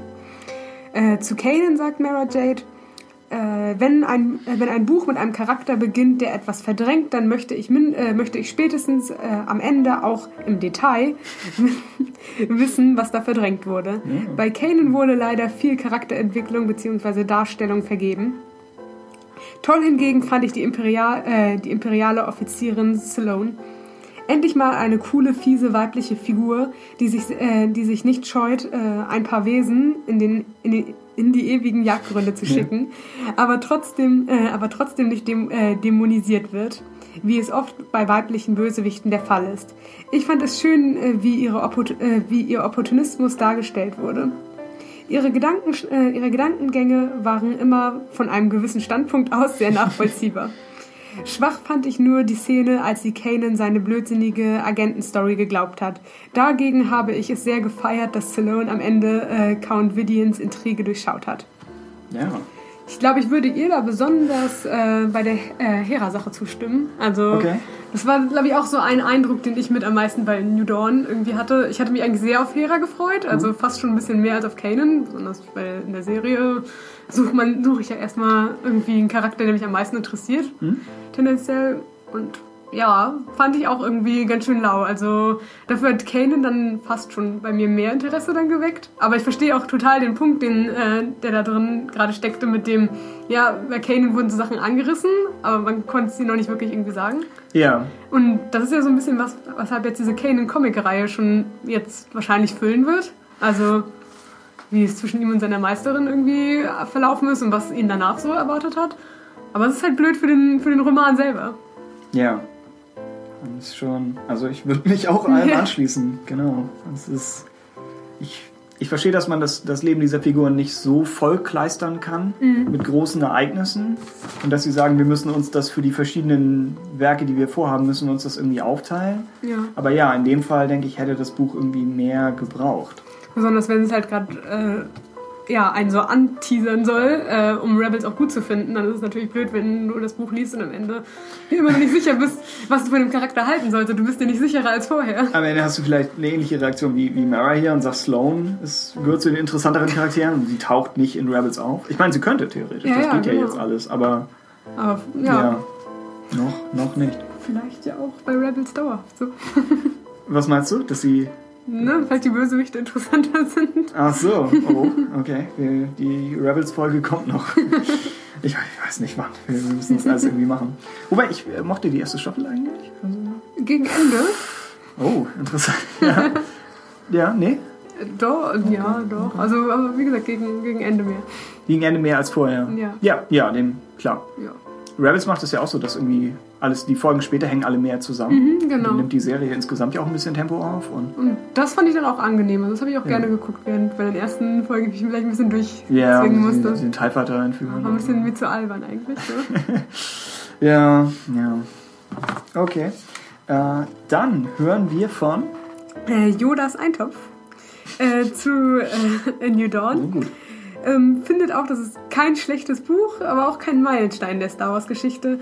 Und äh, dass halt auch Miller nach Kenobi hinter seinen Fähigkeiten zurückbleibt. Was wir ja vielleicht auch mit den beiden Reviews im Vergleich, kann man das ja vielleicht auch ja. von uns aus sagen.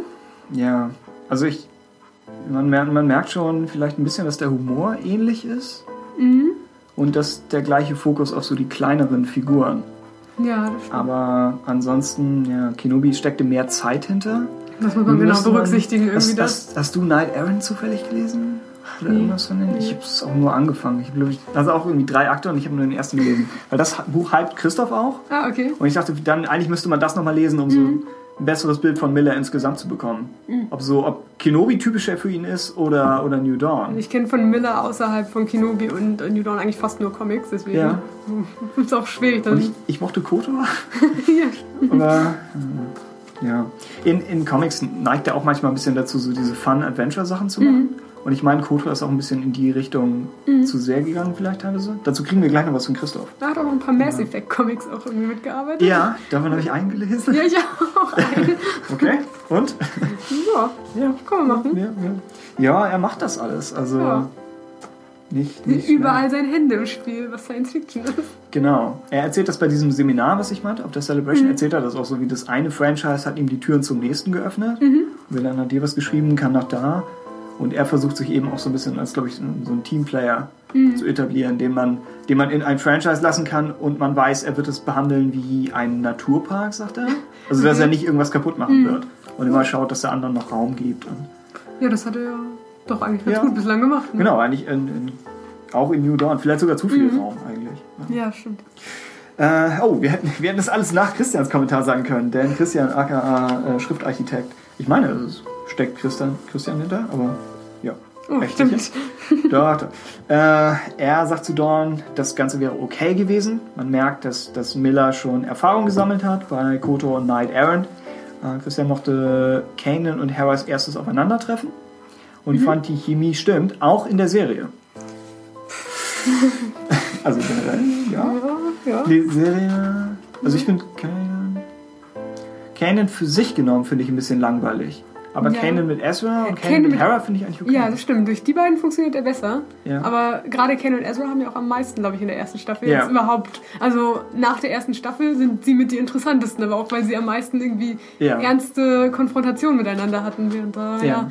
irgendwie vielleicht drei Crewmitglieder übrig bleiben, die vielleicht ein bisschen hängen geblieben, sind. äh, vielleicht sogar vier. Ja, Ja, ich finde, Sepp bleibt zu weit zurück. Ja, Sepp hat irgendwie am Anfang hat einen Schub bekommen, mit was man erwarten kann von Sepp. Also irgendwie in dieser Einfolge, wo er sich mit Callister auch irgendwie... Und mit seinem Volk. genau, das, ja. das war interessant, aber danach kam es halt auch gar nicht mehr irgendwie wieder auf. Und dann ja. ist ja so ein bisschen dieses Comic-Reliefige, äh, ab und zu haue ich ein bisschen Ezra und das war es dann auch irgendwie. Und mich stört so ein bisschen, dass, ich meinte das, als wir, als wir Dennis in der Sendung hatten, mich stört so ein bisschen, dass dieser Comic-Relief-Charakter gleichzeitig eine tragische Vergangenheit. Ja. Also er ist geplagt von irgendwelchen Dämonen, ja, genau. aber trotzdem zickt er sich mit diesem Kind an. Wenn man es ja wenigstens irgendwie gleichmäßig so aufwiegen würde, dass man ja. irgendwie verstehen kann, aber... Genau. Sepp, ich finde, er bewegt, er ist von der Optik her sehr Cartoon-Figur. Ja.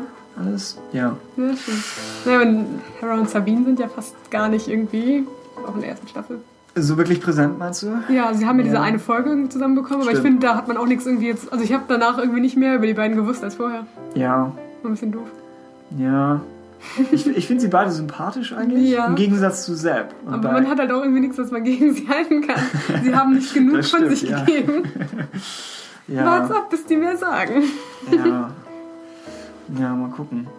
Und genau, in New Dawn ist es auch ein bisschen mhm. so, dass, dass, dass Hera nicht viel. Dazu mhm. sagt Christoph gleich noch was. Dann werden wir. Genau, wir können ja erstmal vielleicht durch Christophs Kram durchgehen. Will das Christoph auch nehmen? Ich habe gerade so zwei so lange gehabt. Achso, ja, kann ich machen. Äh, also Christoph sagt, generell ist der Roman gut geschrieben. Äh, er sagt, Miller schreibt gut. Ja. ja. Also er will darauf hinaus, dass selbst wenn man Miller wahrscheinlich eine, eine etwas durchwachsene Handlung gibt, die ahnt, wie es gemacht ist, ist immer noch okay. Er sagt, die Einführung ist etwas platt. Ich bin sicher, damit meint er den Prolog. Nein. Äh, nein. Aber dann der Übergang zur Order 66 hat funktioniert, was natürlich exakt ist, was ich meine. Dass alles nach dem Prolog gerettet wird. Äh, er sagt, Hera war im ganzen Buch toll, weil sie die gute alte Film Noir, Femme Fatale Rolle spielen konnte. Mhm. Äh, was mich ein wenig an die wenigen guten Momente von Cross Knights erinnert hat. Das ist Christoph so im Kompliment ist nochmal zack eine komplette Trilogie in die Tonne. äh, ja, insgesamt taucht sie aber viel zu selten auf. Das war was, was ich bei mir im Review, glaube ich, ursprünglich hatte ich es mal drin und habe es irgendwann rausgenommen, die Überlegung, ob, ob man bei Hera vielleicht einfach gar nicht in ihre Perspektive hätte reingehen können. So, ja. Und dann sagt, so ist es so eine halbe Sache. Du bist in ihrem Kopf drin, aber du erfährst nicht wirklich viel über sie. Mhm. Und wenn du einfach gesagt hättest, wir spielen sie komplett mysteriös, dann wäre es zumindest, dann wäre es komplett das geworden, was Christoph hier meint. Genau, doch, das stimmt. Dann würde sie nicht so unfertig wirken. Irgendwie. Ja, genau. Andererseits, sie ist ein Hauptcharakter von Rebels, also eigentlich hätte ich es ganz gern gesehen, wenn es auch Heras Buch gewesen mhm. wäre. Aber naja, ansonsten sagt Christoph Daumen hoch zu äh, Kanans ständigem Flirten mit ihr. äh, die Darstellung des Überwachungsstaats fand er gut. Außerdem Sloan und Vidian. Das heißt, einmal mehr haben wir mhm. Lob für Sloan. Und vielleicht schafft es dann wirklich noch irgendwo aufzutauchen. Ähm, er schreibt, und jetzt kommt ein längerer Block, aber ich fand, das kann man ruhig als Ganzes zitieren. Es ist wieder Zeit für. Christoph bräuchte sein eigenes Theme. äh, was, was mich ein wenig genervt hat, aber das ist irgendwie eine klassische Miller-Sache, ist, dass die ganze Handlung wieder am Rande des Nichts spielt und Miller mal wieder das Zentrum meidet. Das hat er in Night Errant getan, toller Roman, eher schwache Comicreihe. In Kotor, wo er immer wieder um Revan oder Revan kreiste, aber ihn nie wirklich thematisiert hat. Äh, in Kenobi natürlich, gut, da war es teilweise handlungsbedingt, aber der Roman enthält auch bei weitem nicht so viel Kenobi wie erhofft. Und nun eben wieder. Irgendwie mag der Mann Hauptpersonen nicht, scheint's. Beziehungsweise zieht er es offenbar vor, sich mit den Nebenschauplätzen und den dortigen Auswirkungen von Hauptereignissen zu beschäftigen, anstatt direkt zum Kern vorzustoßen. Das macht seine Geschichten natürlich irgendwie geheimnisvoll, weil man ständig mehr über das eigentliche Thema wissen will, aber irgendwann frustriert es dann auch nur noch. Kotor Comics, die Revan meiden wie der Teufel das Weihwasser, gehen eine Weile gut, aber irgendwann verlaufen sie sich in sich selbst. Die Night Errant Comics waren ebenso irgendwie in Kleinigkeiten verloren. Und A New Dawn hat die großen Aspekte, was macht Vader, was macht Palpatine, was machen die Inquisitoren, was kommt in Episode 7, nun gut, äh, wieder komplett ausgespart. Klar, es muss auch kleinere Geschichten geben und die schreibt Miller ja auch sehr schön.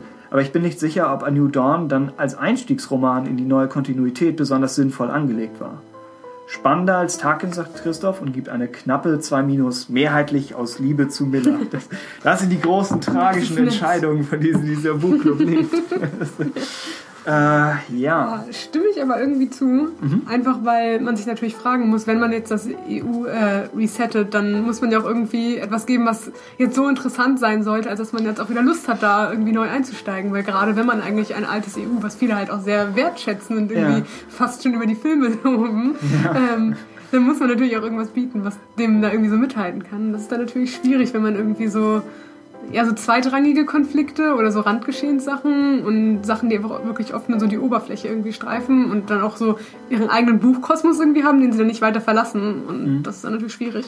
Und du kannst es, glaube ich, kannst du es irgendwie mit den Marvel-Comics etwas vergleichen? Weil ich sehe es ja nur von außen, wie Marvel wirklich ihren EU-Start oder neuen Kanon-Start als Event beworben hat. Ja. Und gesagt hat, zack, los geht's, hier diese Reihe, diese mhm. Reihe.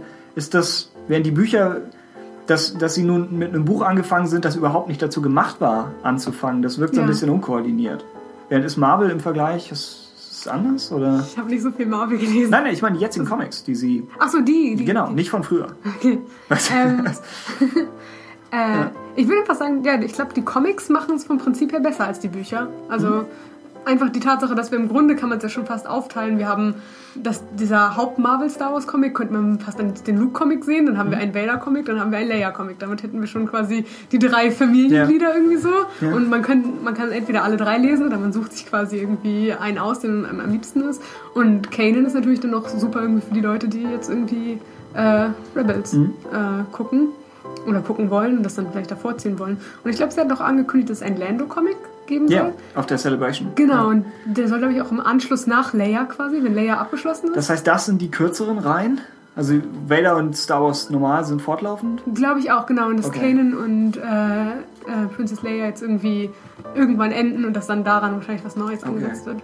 Aber ja, das ist irgendwie ein schlauerer Einstieg, wenn man irgendwie diese Charaktere hat, für die man sich vielleicht tendenziell mehr interessiert, als jetzt irgendwie ne, Tarkin, was er da jetzt irgendwie arrangiert oder was jetzt irgendwie Kanan tut oder nicht tut, halt dann irgendwie. Ich denke, es, es, wirkt auch, ich sehe es halt echt nur von außen, aber es wirkt irgendwie mehr wie ein Event vermarktet. Ja. Sie sagen Star Wars Nummer 1, das ist mhm. es. Wo sie fast schon sagen, das ist die Fortsetzung des, des offiziellen Kanons. Ja, stimmt, also es, die Comic, ja. Ja, die, die Bücher sind ein bisschen, ja, käme dann wahrscheinlich mit Aftermath vielleicht ja. in den Roman, aber. Vielleicht haben wir auch eine Comic-Reihe. Ja. das ist auch der Roman muss wieder und überall Lücken und. Ach, ja. Alles nicht so wichtig. Wir können auch ein paar Comics dazu machen. Kann sein. Okay, gut. Ja. Damit hätten wir, glaube ich, damit wären wir, glaube ich, schon durch die Sendung durch. Äh, bevor wir auseinandergehen, lasst uns gemeinsam lesen aus dem dritten Buch Stover, Die Rache der Sith, der offizielle Roman zum Film, Seite 392 der deutschen Erstausgabe von 2005, die Zeilen 3 bis 14. Ich hoffe, ihr habt das Buch daheim alle bereit und aufgeschlagen und wir erheben uns für die Worte von Matthäus Stover. Der Bucklige war nun so nah, dass der Sergeant sehen, das ist eine ernste Sache, dass der Sergeant sehen konnte, was er in dem schwarzen Bündel trug. Es war, es war ein, Baby, Baby, in, gewisser, gewisser Weise. Das hässlichste, das dem Sergeant jemals unter die Augen gekommen war. Schrumpelig wie eine abgenutzte Geldbörse. Aus Stover hat hier geblutet für diese Worte. Aus weichem Leder, mit großen Glubschaugen und einem zahnlosen Idiotengrinsen. Der Sergeant runzelte skeptisch die Stirn. Jeder könnte sich ein entstelltes Kind schnappen und behaupten, es wäre irgendetwas. Woher wollen Sie wissen, dass es sich wirklich um ein Jedi-Baby handelt? Das Baby antwortete, mein Lichtschwert der erste Hinweis wäre. Hm. So steht es geschrieben in den Worten des Mannes, dem es nach wie vor bestimmt ist, das letzte Abenteuer der großen Drei zu schreiben. Er und nicht Troy Denning. Er und nicht Troy Denning. Und das letzte Wort ist noch nicht gesprochen. Noch nicht, noch nicht gesprochen. gesprochen. Sehr gut. Das wird aber jetzt die Tradition in diesem Podcast. Ob euch das passt oder nicht. Irgendwann schaffe ich es dann auch vielleicht gegen Ende, das mal ohne Lachen zu machen. Okay. Ähm, ja, die nächste Folge wird äh, dann das Doppel Darkside Review mit Lords of the Sith und Dark, Dark Disciple. Disciple. Wahrscheinlich. Außerdem wäre es cool, wenn wir noch mehr Feedback zu Kenobi bekommen könnten. Mhm. Äh, generell versuchen wir auch immer noch irgendwie andere Gäste noch in das Ganze reinzubringen. Die Sache mit dir ist natürlich, das ist extrem mhm. praktisch, weil wir, oh, das hätten wir vielleicht am Anfang erwähnt. Wir haben erklärt, wir sind ein Buchladen, wir haben nicht erklärt, warum wir im gleichen Raum sind. Aber äh, wir, haben, wir haben festgestellt, wir leben im gleichen Ort. Mhm. Du bist, glaube ich, wirklich zwei Häuser weiter oder zwei Straßen. Zwei Straßen, genau. Genau, und dann ist es, ja. ich kann leider nicht rein technisch äh, über Skype aufnehmen. Das ja. heißt, ich muss hier mit den Leuten arbeiten, die ich im Dorf vorrätig habe. Äh, aber genau, wir, wir versuchen, ob wir irgendwas zu dritt schaffen oder so. Also wir versuchen noch mehr reinzunehmen. Zumal wir auch von vielen Hörern gehört haben, dass sie auch Meinungen zu Kenobi hatten. Mhm. Nur wie gesagt, der, der Post im, im, auf der Website kam vielleicht etwas spät. Äh, sorry, aber wir machen das. Also schreibt uns bitte zur nächsten Folge alles, was ihr zu Kenobi noch loswerden möchtet. Äh, alles zu Lords of the Sith und Dark Disciple. Und wenn ihr zu den anderen Büchern noch irgendwas äh, sagen möchtet, dann probieren wir das. Ansonsten schlagt natürlich gerne Bücher vor. Wenn ja, wir darüber, wir können auch Legends-Sachen irgendwie machen, aber mhm. ja, im Moment gibt es ja erstmal die ganzen offiziellen Veröffentlichungen, aber werft es gerne in den Raum. Alles klar, dann. Gut, ja. Dann. Wir sehen uns auf, auf dem, was hatte ich gesagt? Verrat der. Nee. Verrat der Planete? Wir sehen uns beim Rat der Planete, würde man sagen. Okay. Alles klar. Äh, Dankeschön. Macht's ja. gut. Ciao. Tschüss.